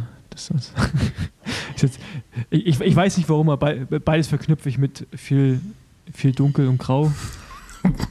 Paul, das ist sein Leben einfach so. Das ist, das ist mein Leben. Das, sag, das sagst du, du aus, äh, aus Berlin hier dazu, äh, normalerweise dich dazu schaltest. Ey, in Berlin haben wir seit zwei Monaten jeden Tag 40% Regenwahrscheinlichkeit. Tja, Ja. wie sieht es in. Paderborn aus? Besser wahrscheinlich. ich bin tatsächlich den, eigentlich den ganzen Dezember weg gewesen und vor fünf Tagen nach Hause gekommen. Bisher bin ich auch positiv überrascht, hat es noch kein einziges Mal geregnet. Also wirklich gut. Aber ja, doch im Vergleich zur Mosel finde ich es eher hier nicht so bedrückend, weil da im Moseltal bleibt halt eigentlich im Winter der Nebel schon eher stecken. Und hier ist eigentlich dafür immer etwas klarer und so. Also ich bin vom Wetter eigentlich eher positiv überrascht auch. Aber ist halt nicht, als würde man in Spanien wohnen, ist klar. Ja. erzähl mal, wie hast du herausgefunden, dass du schnell Rennrad fahren kannst? Wie kam das? Ähm, ich bin in der fünften Klasse mit meiner Schule. Also ich bin tatsächlich nicht so gerne in die Schule gegangen und dann gab es so eine Charity-Veranstaltung quasi eine Woche, da konnte man mitfahren, die es hieß Fair Play Tour und dann hat man Spenden für den Schulaufbau in Afrika gesammelt und da bin ich mitgefahren in der fünften Klasse und dann ich bin vorher nicht wirklich Rad gefahren, habe einfach gedacht, ja, Hauptsache eine Woche länger Sommerferien und bin mitgefahren und fand es super toll und danach äh, bin ich direkt mit dem Fahrrad in den Urlaub gefahren, also meiner Familie in der Schweiz hinterher. Also das, seitdem bin ich gefahren und irgendwann hat mich so ein älterer Mann angesprochen hat gesagt, willst du bei uns im Verein kommen in Wittlich? Und dann bin ich in den Verein gegangen und Rennen gefahren. Okay, das, das hat sich gerade ein bisschen weird angehört mit dem, Aber so- ich hatte einen älteren Mann so angesprochen im und mir. Leute angeboten und gesagt, komm, mal mit in den Verein. Nein, nein, sowas nicht. Einfach bei so einem Radtreff hat er gesagt, hey, du fährst voll stark, willst du bei uns Rennen fahren? Also, Also, aber ging dann für dich so vom Gefühl her alles relativ schnell dann auch so? Also ich meine, du bist ja dann auch, obwohl bei den Frauen, ja, bis, bis vor ein paar Jahren gab es bei euch auch nicht wirklich die Möglichkeit, weil du eine gute Juniorin warst, äh, irgendwie in die U23 zu gehen, sich weiterzuentwickeln, weil gab es halt nicht. Ja? Also zumindest nicht so richtig, äh, dass es da gute Teams gab. Mittlerweile passiert ja ein bisschen was. Ähm, aber ging das für dich dann alles relativ schnell, dass du dann auf einmal dann irgendwie in einem großen Team gelandet bist und so? Oder? mh, das schon. Also von den Junioren zu Canyon war schon ein sehr großer Schritt einfach. Also, weil die Distanzen sind halt einfach, die Rennen sind einfach doppelt so lang und halt auch im Schnitt, wie keine Ahnung, 4 km/h schneller. Also ist halt schon so, so ein richtig krasser Schritt. Aber ich war auf jeden Fall dann richtig froh, dass ich einen Platz bei Canyon gekriegt habe und war eher das erste Jahr einfach überwältigt und super glücklich, dass ich einen Platz gekriegt habe. Deswegen ich, habe ich eigentlich alles genommen und fand alles einfach super aufregend und einfach toll. Und deswegen war, ja, war es ähm, nicht so negativ, aber ich finde gut, dass jetzt halt ein paar Schritte passieren, dass es nicht so schwierig ist, weil es gibt ja schon sehr viele starke Junioren. Ich finde gerade in dem Jahr und manche sind auch direkt in der World Tour, aber es ist super gut, dass es kleinere Teams gibt, wo es einen Zwischenschritt gibt. Mhm. Ja, aber hättest du dir einen Zwischenschritt jetzt so irgendwie auch äh, erwünscht? Also hättest du ihn wahrgenommen? Ja gut, du hast jetzt natürlich World Tour Angebot bekommen oder von einem großen Team, dann ist es immer noch schwer, Nein zu sagen. Aber hättest du dir gewünscht, du hättest die Option gehabt, irgendwie nochmal äh, ein Jahr oder zwei in der U23 zu fahren? Kürzere Rennen, direkt mehr in der Situation, auch vielleicht Radrennen gewinnen zu können und so? Hm, ich glaube, wenn man, wenn ich ehrlich bin, muss ich sagen, ich glaube, ich wäre trotzdem zu Canyon gegangen, weil ich war einfach überglücklich und war da so auch gerade halt einfach irgendwie auch mit so ein bisschen mit dem Kopf durch die Wand und habe gedacht, ah, das wird schon, ich trainiere einfach richtig viel und äh, trainiere noch mehr als davor und dann, äh, dann klappt das schon und war, bin dann so ein bisschen ins äh, kalte Wasser gefallen, als ich gemerkt habe, ups, ist doch ein bisschen schneller alles, als ich erwartet hätte. Und aber ich glaube, ich hätte es tatsächlich nicht wahrgenommen und hätte immer gesagt, ah, Hauptsache Tour. Wie, wie ist das denn vorher gelaufen? Also zu welchem Zeitpunkt hast du selber gedacht, du kannst das professionell machen? Oder welche, was waren Meilensteine vorher in deiner Nachwuchssportlerlaufbahn?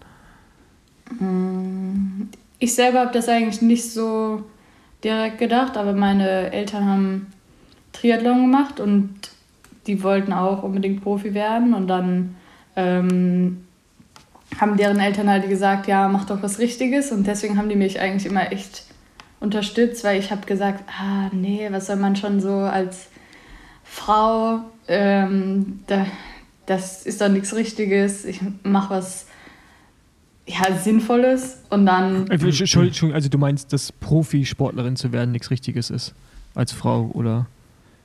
in dem Moment habe ich das so gesehen, aber jetzt ist es ist ja schon extrem gewachsen. Auch in den letzten ja, fünf Jahren mhm. ist es ja schon nochmal extrem gewachsen. Aber mit 16 oder 15, 16 habe ich gedacht, ah, soll das jetzt sozusagen meine Perspektive sein? Aber dann aber ja, habe ich mir das auch nicht so richtig zugetraut. Kurz Einfach. eingehakt, damals warst du dann schon wahrscheinlich in der Nationalmannschaft und bist da schon erfolgreich gefahren, oder? Ja. Ja. Okay, aber ich, ich finde das interessant, den, den, den Punkt, weil sehr, also ich bin mir ziemlich sicher, dass Männer oder Junioren sich das nicht gefragt hätten, ob das, ob das ein Beruf ist. Ja, weißt klar. du, also, du hast ja quasi, du hast ja quasi in Frage gestellt, äh, ob das, ob man als Frau das, also im Profisport quasi machen kann. Das ist eigentlich auch schade, dass du so, so gedacht hast. Hat sich natürlich geändert. Mittlerweile wissen wir ja auch, ne, dass man, wenn man in der World Tour ist, gibt es ja Mindestgehälter, sind glaube ich immer noch nicht so richtig. Ich weiß nicht, Andi, wie ist da der Stand bei den Mindestgehältern bei den Frauen? Bei World Tour Teams Haben jetzt auch wie bei den Männern? Bei World Tour Teams gibt es, ne? Ähm, aber ja, es gibt welche, aber die sind jetzt die sind noch nicht so angeglichen. Hoch, ja. Also die meisten ja. World Tour Teams ähm, oder viele haben ja jetzt ja schon den Schritt von sich aus gemacht. Einfach gesagt, okay, wir passen es an. Ähm, aber es gibt äh, auf jeden Fall jetzt Mindestgehälter. Das gab es da zu dem Zeitpunkt auf jeden Fall noch nicht, als du Profi geworden bist. Und äh, ja, noch einige andere Anforderungen mittlerweile an die Teams, ne? Also genügend Staff-Member und so weiter. Ja. Aber ich finde den Punkt wirklich interessant, weil wahrscheinlich, wenn man sich fragt, also bei, bei den ja, männlichen Junioren ist ja, also ne, wenn du gut bist, gehst du hoch und der Prozent Anteil, der aufhört, weil er vielleicht ein Studium machen will oder irgendwie in einen besser bezahlten Job geht, ist ja relativ gering. Bei den Frauen ist es wahrscheinlich viel, viel höher, oder war es in der Vergangenheit viel, viel höher, die dann einfach gesagt haben, ich ziehe irgendwie eine berufliche Karriere, irgendwie jetzt, keine Ahnung, in, in der freien Wirtschaft vor dem Sport, den man vielleicht auch gerne betreibt. Und das ist halt. Ja, Frauen sind ja schon auf jeden Fall auch krass. Hoch ausgebildet, während sie professionellen ja. Sport machen. Ja, das ist halt auch krass einfach. Aber hast du dich dann also hast du dich auch als Profi dann gefühlt in den ersten Jahren? Also so mit allem drumherum, auch was irgendwie finanzielle Unabhängigkeit angeht und so? Oder war das eher so ein bisschen noch quasi so, so, so ein langsamer Start ins Profileben? Das ist eigentlich eine gute Frage. Also der, ich habe mich schon direkt als Profi gefühlt, aber davor habe ich ähm, bei meinem Papa gearbeitet und dann, dem ich bei Canyon war, nicht mehr und dann hatte ich plötzlich, jetzt vielleicht nicht in den Trainingslagern oder zwischendrin, hat man schon extrem viel zu tun, aber dann hatte man manchmal auch an einem Ruhetag oder so unglaublich viel Zeit. Und das fand ich manchmal auch relativ schwierig, vor allem in meinem ersten Jahr so zu sehen, ja gut, jetzt habe ich unglaublich viel Zeit und es ist aber nicht der Sinn und Zweck der, dass ich jetzt zehn Stunden Zeit habe und so viel mache, wie nur geht, sondern es ist besser, wenn ich jetzt halt meine, mein Bürokram mache und mich ausruhe und nicht irgendwie den ganzen Garten umgrabe oder sonst noch was mache und dann am nächsten Tag merke, oh, der Ruhetag, der war doch nicht so erholsam. Ja. das fand ich relativ schwierig, ehrlich gesagt. Aber war dann für dich immer der Wunsch, Profi zu werden? Oder, also, also auch, also, ne, so, so richtig Profi, wenn man jetzt nicht irgendwie, man fährt irgendwie da mal in einem, einem kleineren Team, sondern halt, du wolltest schon zu einem großen Team und das Ziel war, dass das deine Berufung ist und du damit so viel Geld verdienst, dass du ein eigenes Leben führen kannst. Ja, also eigentlich relativ, relativ früh dann so. Irgendwann bei den Junioren war das dann schon mein Ziel, ja. Okay. Hm, was hättest du denn damals, als du noch gedacht hast, so ich mach doch lieber was anderes, was hättest du da gemacht? Was, was wäre die Alternative ich, geworden? Ich hätte meinem Papa helfen können äh, bei der Arbeit oder ich hätte mit meinem Opa, der hatte so einen Flüchtlingsgarten, da hätte ich mit irgendwas mitgemacht. Mir wäre immer irgendwas eingefallen. Auch heute noch, aber ich kann mich besser äh, einteilen ja. oder zurückhalten. Gut, Schule war eh blöd. Was macht dein Vater? mein Papa ist Skifortopäde, aber der hat einen ähm, Achso, ich dachte, jetzt kommt irgendwas mit Garten, weil dein Opa was mit Garten macht. Da ich, vielleicht er, ist er Landschaftsgärtner und da hilfst du mit. Was machst du beim Kieferorthopäden? also, wie hilfst du Nein, da aus? Ähm, im zahntechnischen Labor, also so, so Zahnspangen zu bauen. Also der ah, okay. Albtraum von jedem Teenager. Also wahrscheinlich eine lose Zahnspange ist schon eigentlich der Traum, weil eine feste Zahnspange möchte ja niemand. Aber so lose Zahnspangen bauen, das habe ich gemacht bei meinem Papa. Okay. Ähm, mir wurde auch innerhalb meiner Recherche zugetragen, so dir würde tatsächlich wahrscheinlich so eine Tierklinik ganz gut stehen oder irgendwas dergleichen. So Veterinärmedizin vielleicht. Du äh, kümmerst dich scheinbar um alles, was du findest. Das war.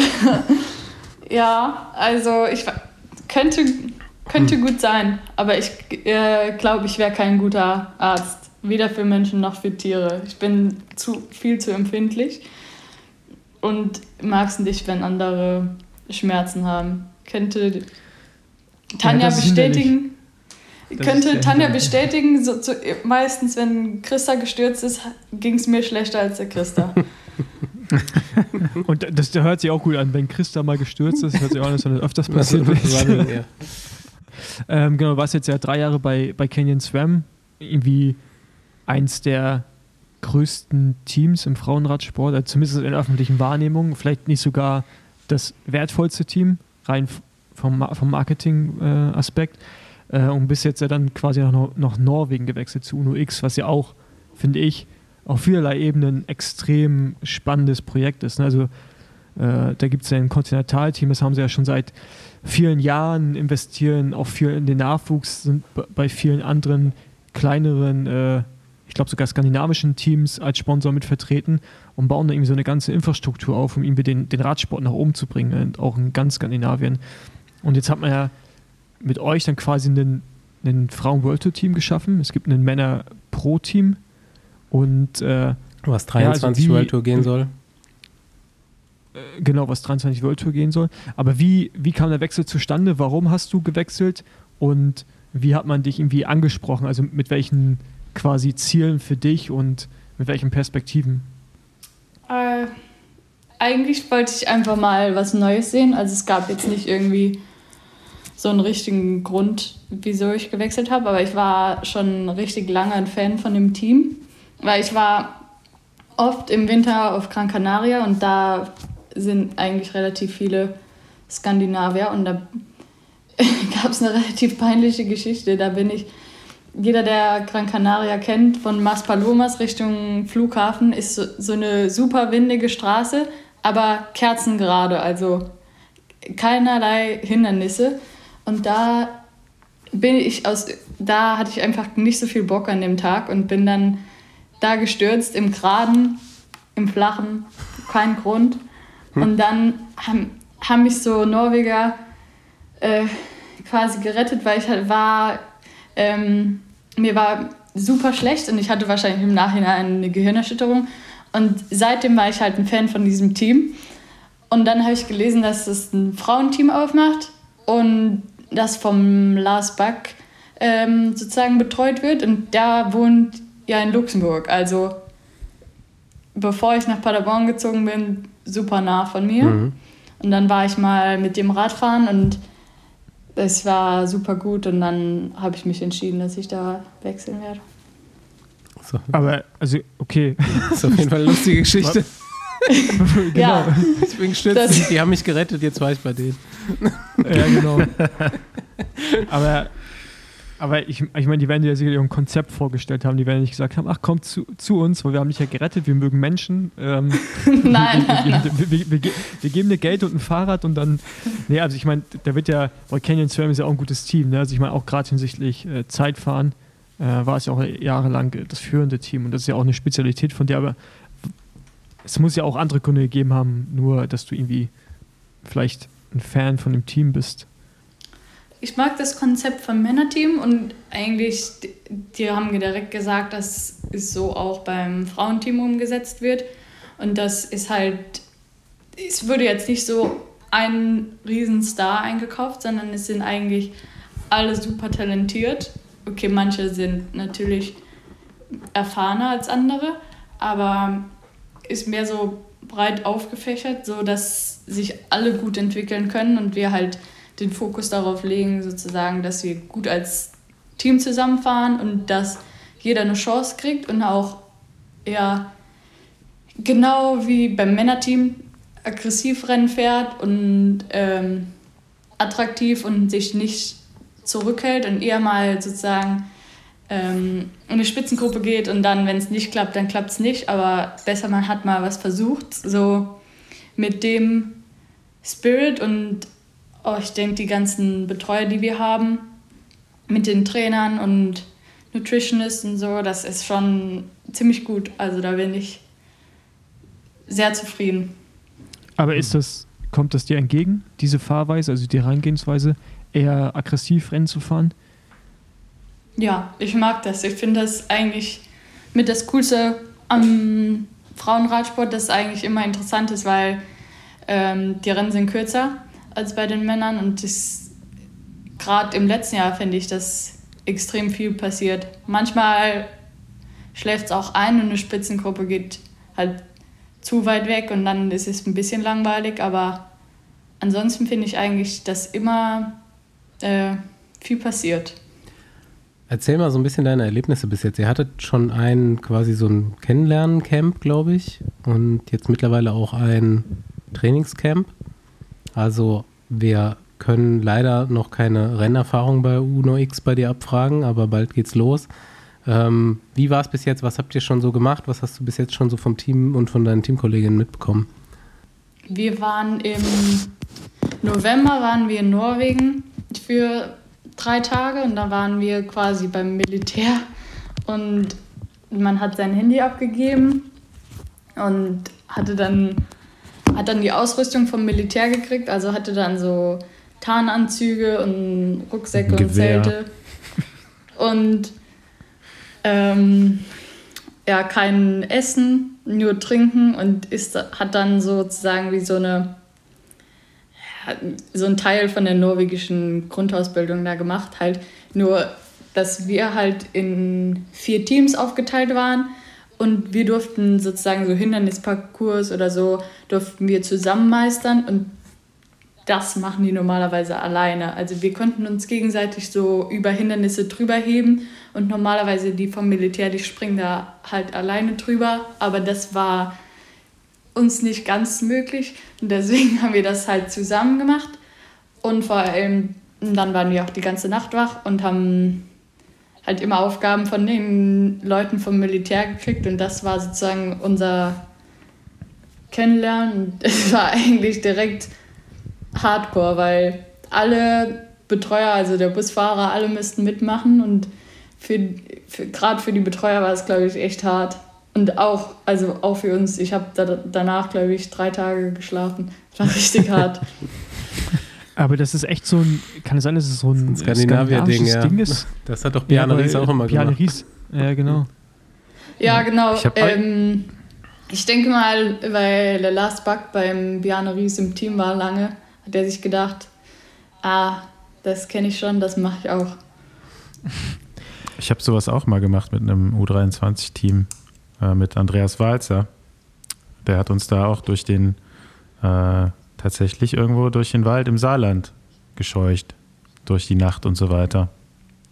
Mit Biwak und da war auch irgendwie so ein Ex, äh, ja, so ein Bootcamp-Leiter, der auch bei der, bei irgendeiner Spezialeinheit vorher war und äh, fand ich eigentlich auch ganz cool. Also muss jetzt nicht immer so einen Militär-Touch haben, aber solche so Aufgaben zusammen als Team direkt, wenn man sich noch nicht kennt, schweißt auf jeden Fall zusammen.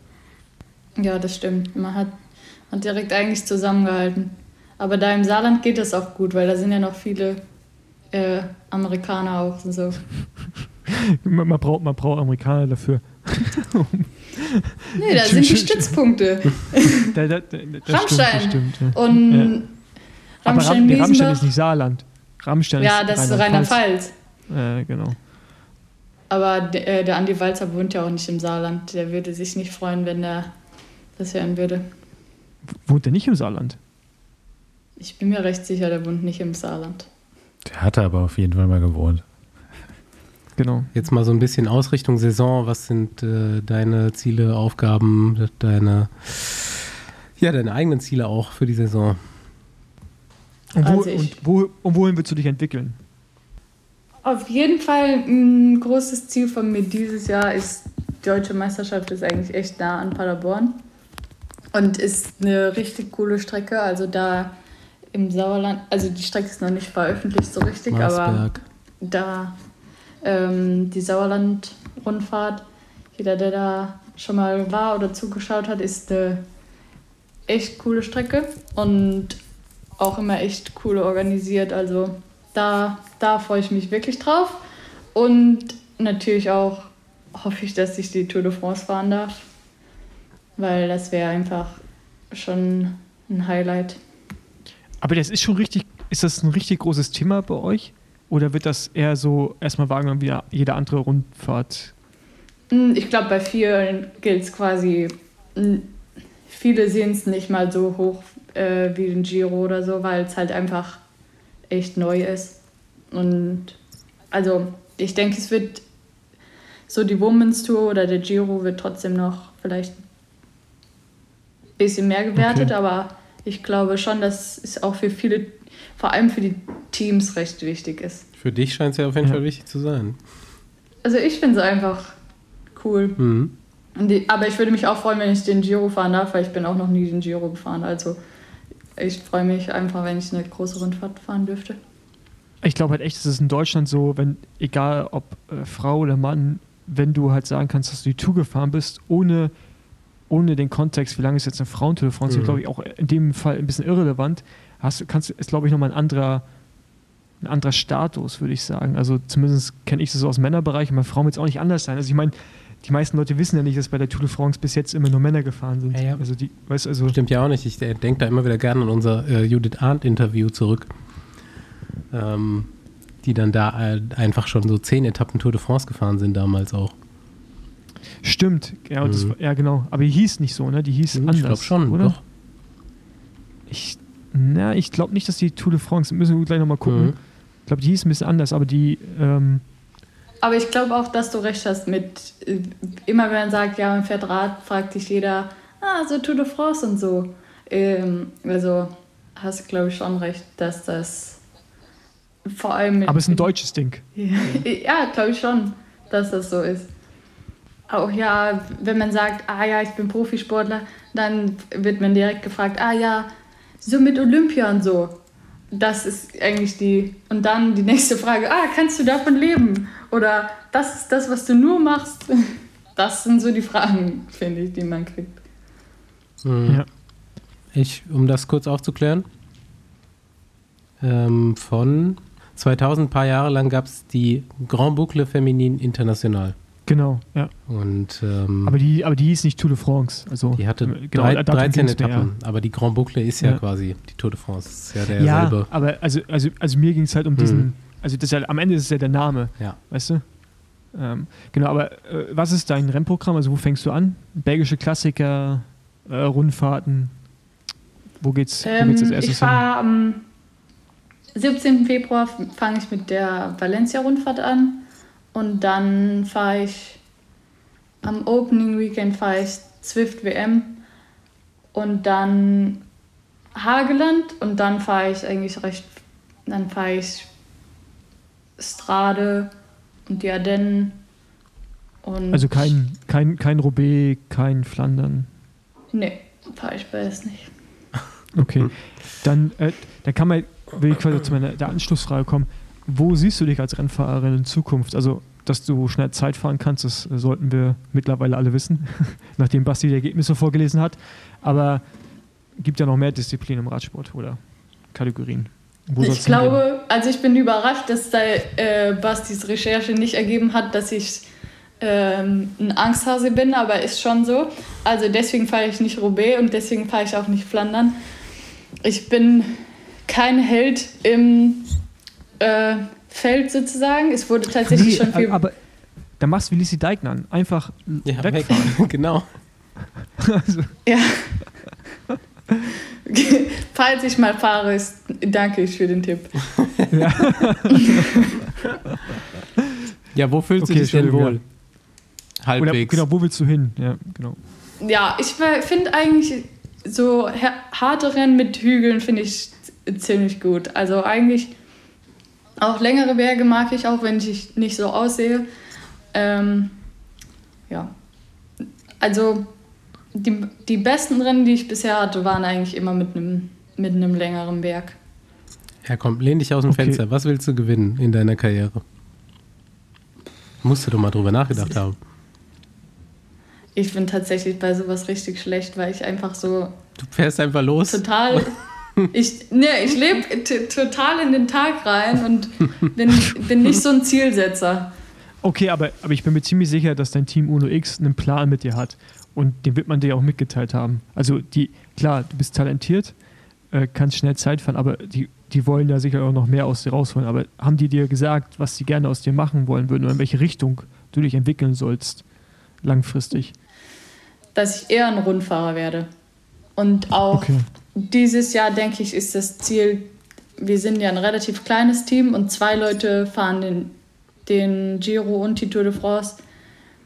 Und dann bin ich sozusagen in der engeren- Auswahl, dass ich die beiden fahre in dem einen Monat, weil wir nicht sozusagen genug Fahrer haben, dass wir für beide Rundfahrten zwei verschiedene Mhm. Teams haben. Aber das ist schon krass, ne? Also, in deinem Alter dann, gerade 22, dann den Giro der Frauen oder die Tour de France der Frauen, das ist schon äh, eine Ansage auf jeden Fall. Weil der Giro ist ja schon brutal immer, was man mitbekommt. Ich weiß nicht, wie die Tourroute ist. Ja, sieht auch, sieht auch hart aus. Am Anfang ähm, noch flacher und dann geht es eigentlich in die Berge. Okay. Ja, das mit den Rundfahrten scheint auf jeden Fall auch bis jetzt ja schon ganz gut zu laufen. Also ich hatte das vorgelesen, ist aber vielleicht ein bisschen untergegangen. Also du hast schon zwei Top 10 GC-Resultate auch dieses Jahr gefahren. Also vergangenes Jahr. Ähm, da dürfen wir gespannt sein. Also vielleicht probiert man es ja mal aus mit diesem Ziele setzen. So. würde, ich, würde ich jetzt fast mal vorschlagen. ähm, ich habe noch so Fragen aufgeschrieben. Ähm, die, wir haben jetzt so diese Canyon SRAM Zeit fast ein bisschen außer Acht gelassen, aber das Einzige, was mich da eigentlich interessiert, ist so ein bisschen so, hast du eine Wahrnehmung, was du da am meisten gelernt hast in der Zeit oder von wem vielleicht auch, weil sind ja auch super große Fahrerinnen da unterwegs. Habe ich auf jeden Fall gelernt, dass mehr trainieren nicht immer alles ist und dass jeden Tag vier bis sechs Stunden fahren nicht alles ist, wenn man die irgendwie im Standgas fährt und ähm, keine Intervalle oder kaum Intervalle oder Sachen, die man Hm. scheiße findet, persönlich einfach weglässt im Training und Hauptsache immer lang und viel. Das habe ich da mehr oder weniger äh, freiwillig gelernt, musste ich lernen. Hast du einen Trainer gewechselt Ähm, auch oder? Ich hatte also ich habe jetzt bei UNO X zum ersten Mal einen richtigen Trainer. Krass. Ernsthaft? ich hatte davor das immer eigentlich mit meinem Papa so ein bisschen zusammen gemacht und sonst ähm, ja, war ich schon sehr eigensinnig und habe einfach immer so gemacht, was ich wollte. Papa hat erst Kona-Programm trainiert. ja, der, der hat auch manchmal gesagt, dass ich zu viel trainiere, aber ähm, naja, aber das, das, also das kann sich ja eventuell noch positiv auszahlen, aber am, am Ende sind es ja trotzdem Lebenskilometer, die du irgendwie absolviert hast in dem jungen Alter, auch hinsichtlich so zwei Grand Tours. Ähm, muss es nicht unbedingt von Nachteil sein, wenn du nicht unbedingt ein Übertraining gemacht hast. Aber ist schon krass, ey. Vier bis sechs Stunden bei den Frauen ist ja schon, also bei den Männern ist es jetzt ja auch nicht jeden Tag. Das ist schon lang. Weil eure Rennen dauern ja auch um die drei Stunden meistens nur. Ja, das war auch meistens total unnötig und es gab auch richtig viele Rennen, wo ich dann sozusagen nach, übertrieben gesagt, nach 15 Kilometern gab es eine Attacke, die war mir zu schnell. Dann war ich im Gruppetto und war, ähm, habe mir gedacht, oh Scheiße, was mache ich hier? Also gab es relativ viele Rennen, die dann so geendet sind. Also nicht zu empfehlen, so zu trainieren. Äh, zumindest nicht, wenn die Radrennen immer drei Stunden sind, ja. Genau. Wenn man sich auf Mailand Sanremo vorbereitet, kann man schon mal sechs Stunden fahren. Ne? Hm, hast du denn nochmal die ähm, zur Frage zurück, hast du von einer der großen Rennfahrerinnen, Teamkolleginnen was mitnehmen können? Oder wen hast du da besonders in Erinnerung? Ich habe echt viel von Elena Cicchini gelernt, aber die ist ja jetzt auch nicht mehr bei Canyons Ram. Mhm. Und in, im letzten Jahr auch von Elise Shelby. Die ist auf jeden Fall ein, Vorbild von mir. Sehr was? starke Frau. Also einfach so als Persönlichkeit, jetzt gar nicht unbedingt bei Rennen, sondern einfach wie sie sich gibt oder? Beides. Also als Persönlichkeit total unerschrocken, geht alles einfach mal an, macht sich um nichts Sorgen und auch eigentlich geht sie auch so die Rennen an und ist gefühlt ja letztes Jahr in jeder Spitzengruppe gewesen. Je, bei auch Etappenrennen gefühlt jeden Tag. Und glaube ich, hat selber noch nie gedacht, also wirkt zumindest so von außen als Teamkollegin, dass sie irgendwas nicht schaffen kann. Also wirklich, wirklich stark. Andi Paul, was ist eure Meinung zu Lakritz eigentlich? Ich liebe Lakritz. Willst du mir welchen schenken? Nee, aber ich glaube, da hast du, äh, triffst du bei äh, Hanna auf Gegenliebe. Da äh, ja. habe ich gehört, dass man bei jedem, bei jedem Stopp im Training muss man eigentlich Lakritz essen. Generell muss man Lakritz essen. Ist auch sehr sympathisch an meinem neuen Team. Die Skandinavier feiern Lakritz genau auf dem ja, gleichen Level. Da, ja, das ist eigentlich der ist Grund, warum du in das Team gewechselt hast, wahrscheinlich. Genau, genau jetzt kommt's raus hier. Einfach nur, weil da die beste Lakritz äh, aus Dänemark, Norwegen kommt. Ja, ich wollte es gerade sagen, die haben, die haben eine richtige Lakritzkultur. Ich habe immer ja. äh, auch so, so Lakritzbeutel Paul bekommen. Paul dachte, die gibt es nur im Hotel. nee, das, das, das war aber Meerrettich. nee, aber jetzt mal ehrlich, also Meerrettich ist wirklich so ein komplettes Hotelprodukt. Jetzt kann man das Thema nicht wieder aufgreifen. Aber Lakritz, also das nächste Mal, wenn ich hier irgendwo sehe, bringe ich Lakritz mit und wenn du mich siehst, kannst du mir auch welche mitbringen. Ich habe immer also Lakritz nicht, dabei, also keine Sorge, falls du mich mal siehst, bist du sicher, okay, dass, du, gut. dass ich Lakritz dabei habe. Okay, sehr gut. Und Dann, Meerrettich ist so, so ein Ding von Oma und Opa. Die bauen das so an. Ja, da, nee, aber Meerrettich. Ah, nice. Aber, aber, aber Meerrettich ist doch. Also ich habe noch nie, also ich kenne persönlich keinen Menschen, der schon mal Meerrettich ge also selber gekauft hat, sondern immer Kaufen die das dann auch im Hotel? Im Hotel. Das ist ja so eine Knolle, ne? Rettich. Eine Wurzel. Nee, das ist so eine Rübe, ja, so eine echt groß, ja. so.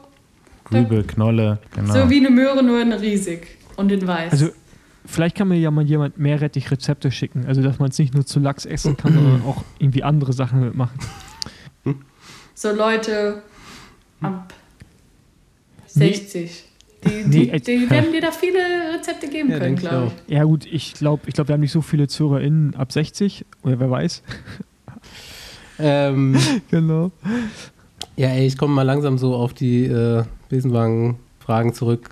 Ist dein erstes Mal Besenwagen heute oder hast du noch eine lustige Erinnerung an eine Fahrt oder eine schreckliche Erinnerung? Nein, ich bin zum ersten Mal da. Nice.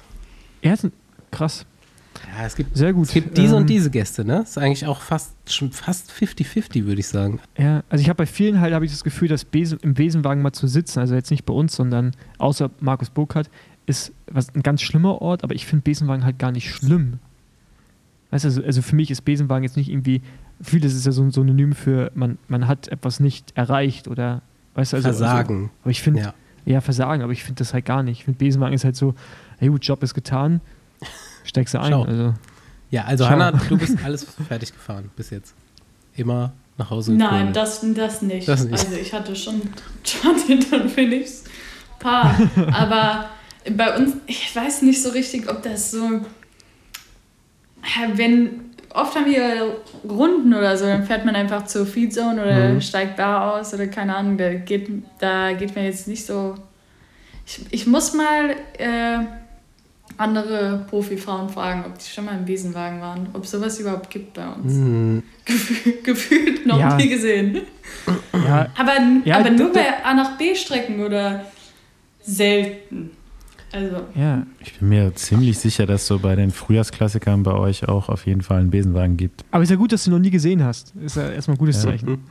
ähm, Ja, Tendenziell sind es also- auch eher so Sprinter und Sprinterinnen, die so klingt schon jetzt mal einen makaber, aber Besenwagen gesehen der, haben zumindest. der ist am Ende ist der Krankenwagen oder man fährt halt, man hat so eine, deswegen hat man die Karte auch auf dem Garmin, sonst findet man ja den Weg nicht mehr zurück.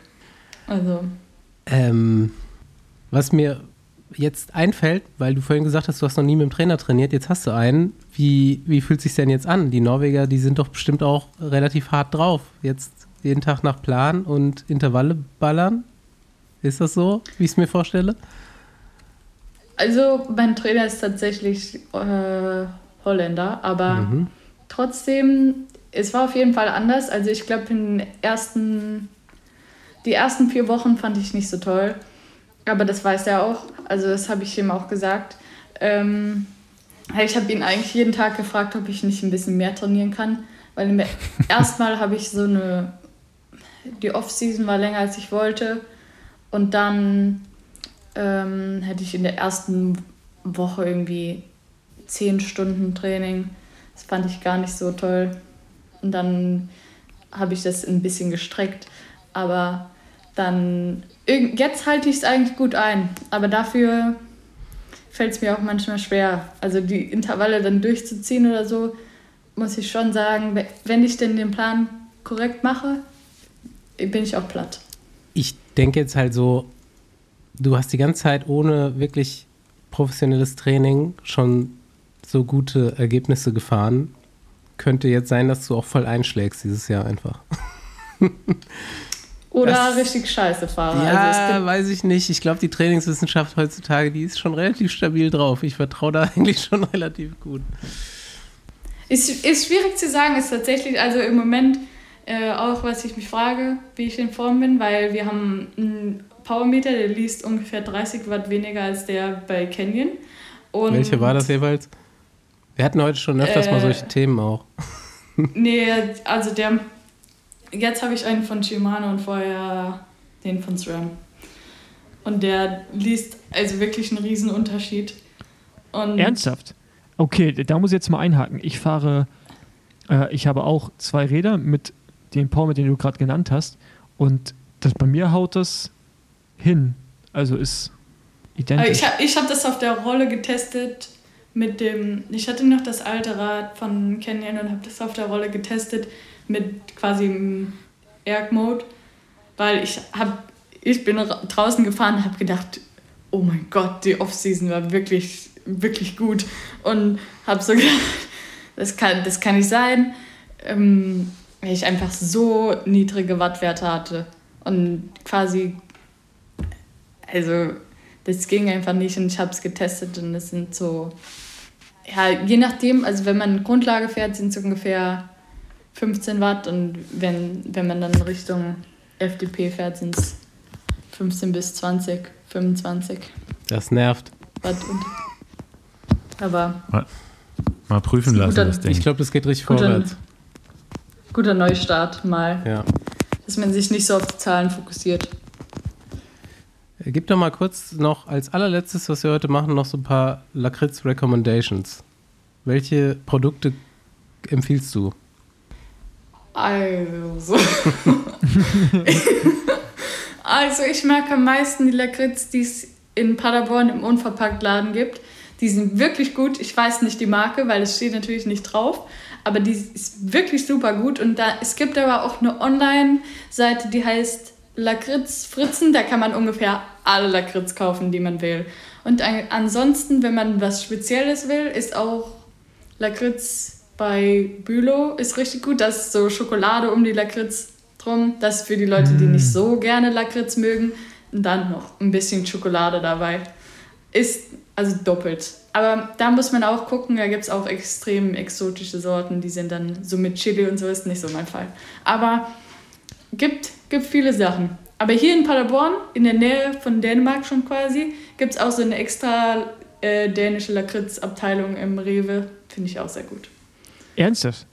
Ja. Das ist aber geil. Das ist, das ist wirklich geil. Das, ist, das liegt daran, weil wir jetzt so hoch im Norden sind. Ähm ja, aber Berlin ist noch höher und wir haben das nicht. Gibt es 100 Pro Mist. irgendwo. Aber bestimmt. Und Bielefeld war noch höher und da gab es auch nicht. Ja. Aber das, da muss man einfach gucken. In Berlin gibt es eigentlich alles. Da muss es bestimmt einen dänischen Lakritzladen geben, bin ich mir sicher. Ja, ich, also ich, in ich Köln gibt es einen Laden, falls du mal hier bist. Bärendreck heißt der. Da Bärendreck. Ja. Ganz viel Lakritz, ja. Okay, gut. Ich habe jetzt Hunger und muss, äh, muss einkaufen gehen auf jeden Fall. Alles klar. Ja, dann sage sag ich danke, dass du da warst, Hanna. Dann, ähm, verlassen wir jetzt das schöne Paderborn und lassen dir noch ein bisschen was von diesem Abend übrig. Und ähm, ich bin gespannt, wie das so läuft. Ich glaube, Uno X, das wird gut mit Hanna Ludwig. Danke euch für die Zeit und noch einen schönen ja, Abend. Ebenso und ich bin echt mega gespannt. Danke. Und äh, wir werden dich verfolgen mit dem Besenwagen. Genau. Kannst nochmal einsteigen. Ich, ich folge, genau, und ich folge deiner Lakritzspur. Ja. ja, und wenn ich dich nochmal irgendwann sehe, dann äh, schicke ich dir die Meerrettich-Rezepte von meiner Oma.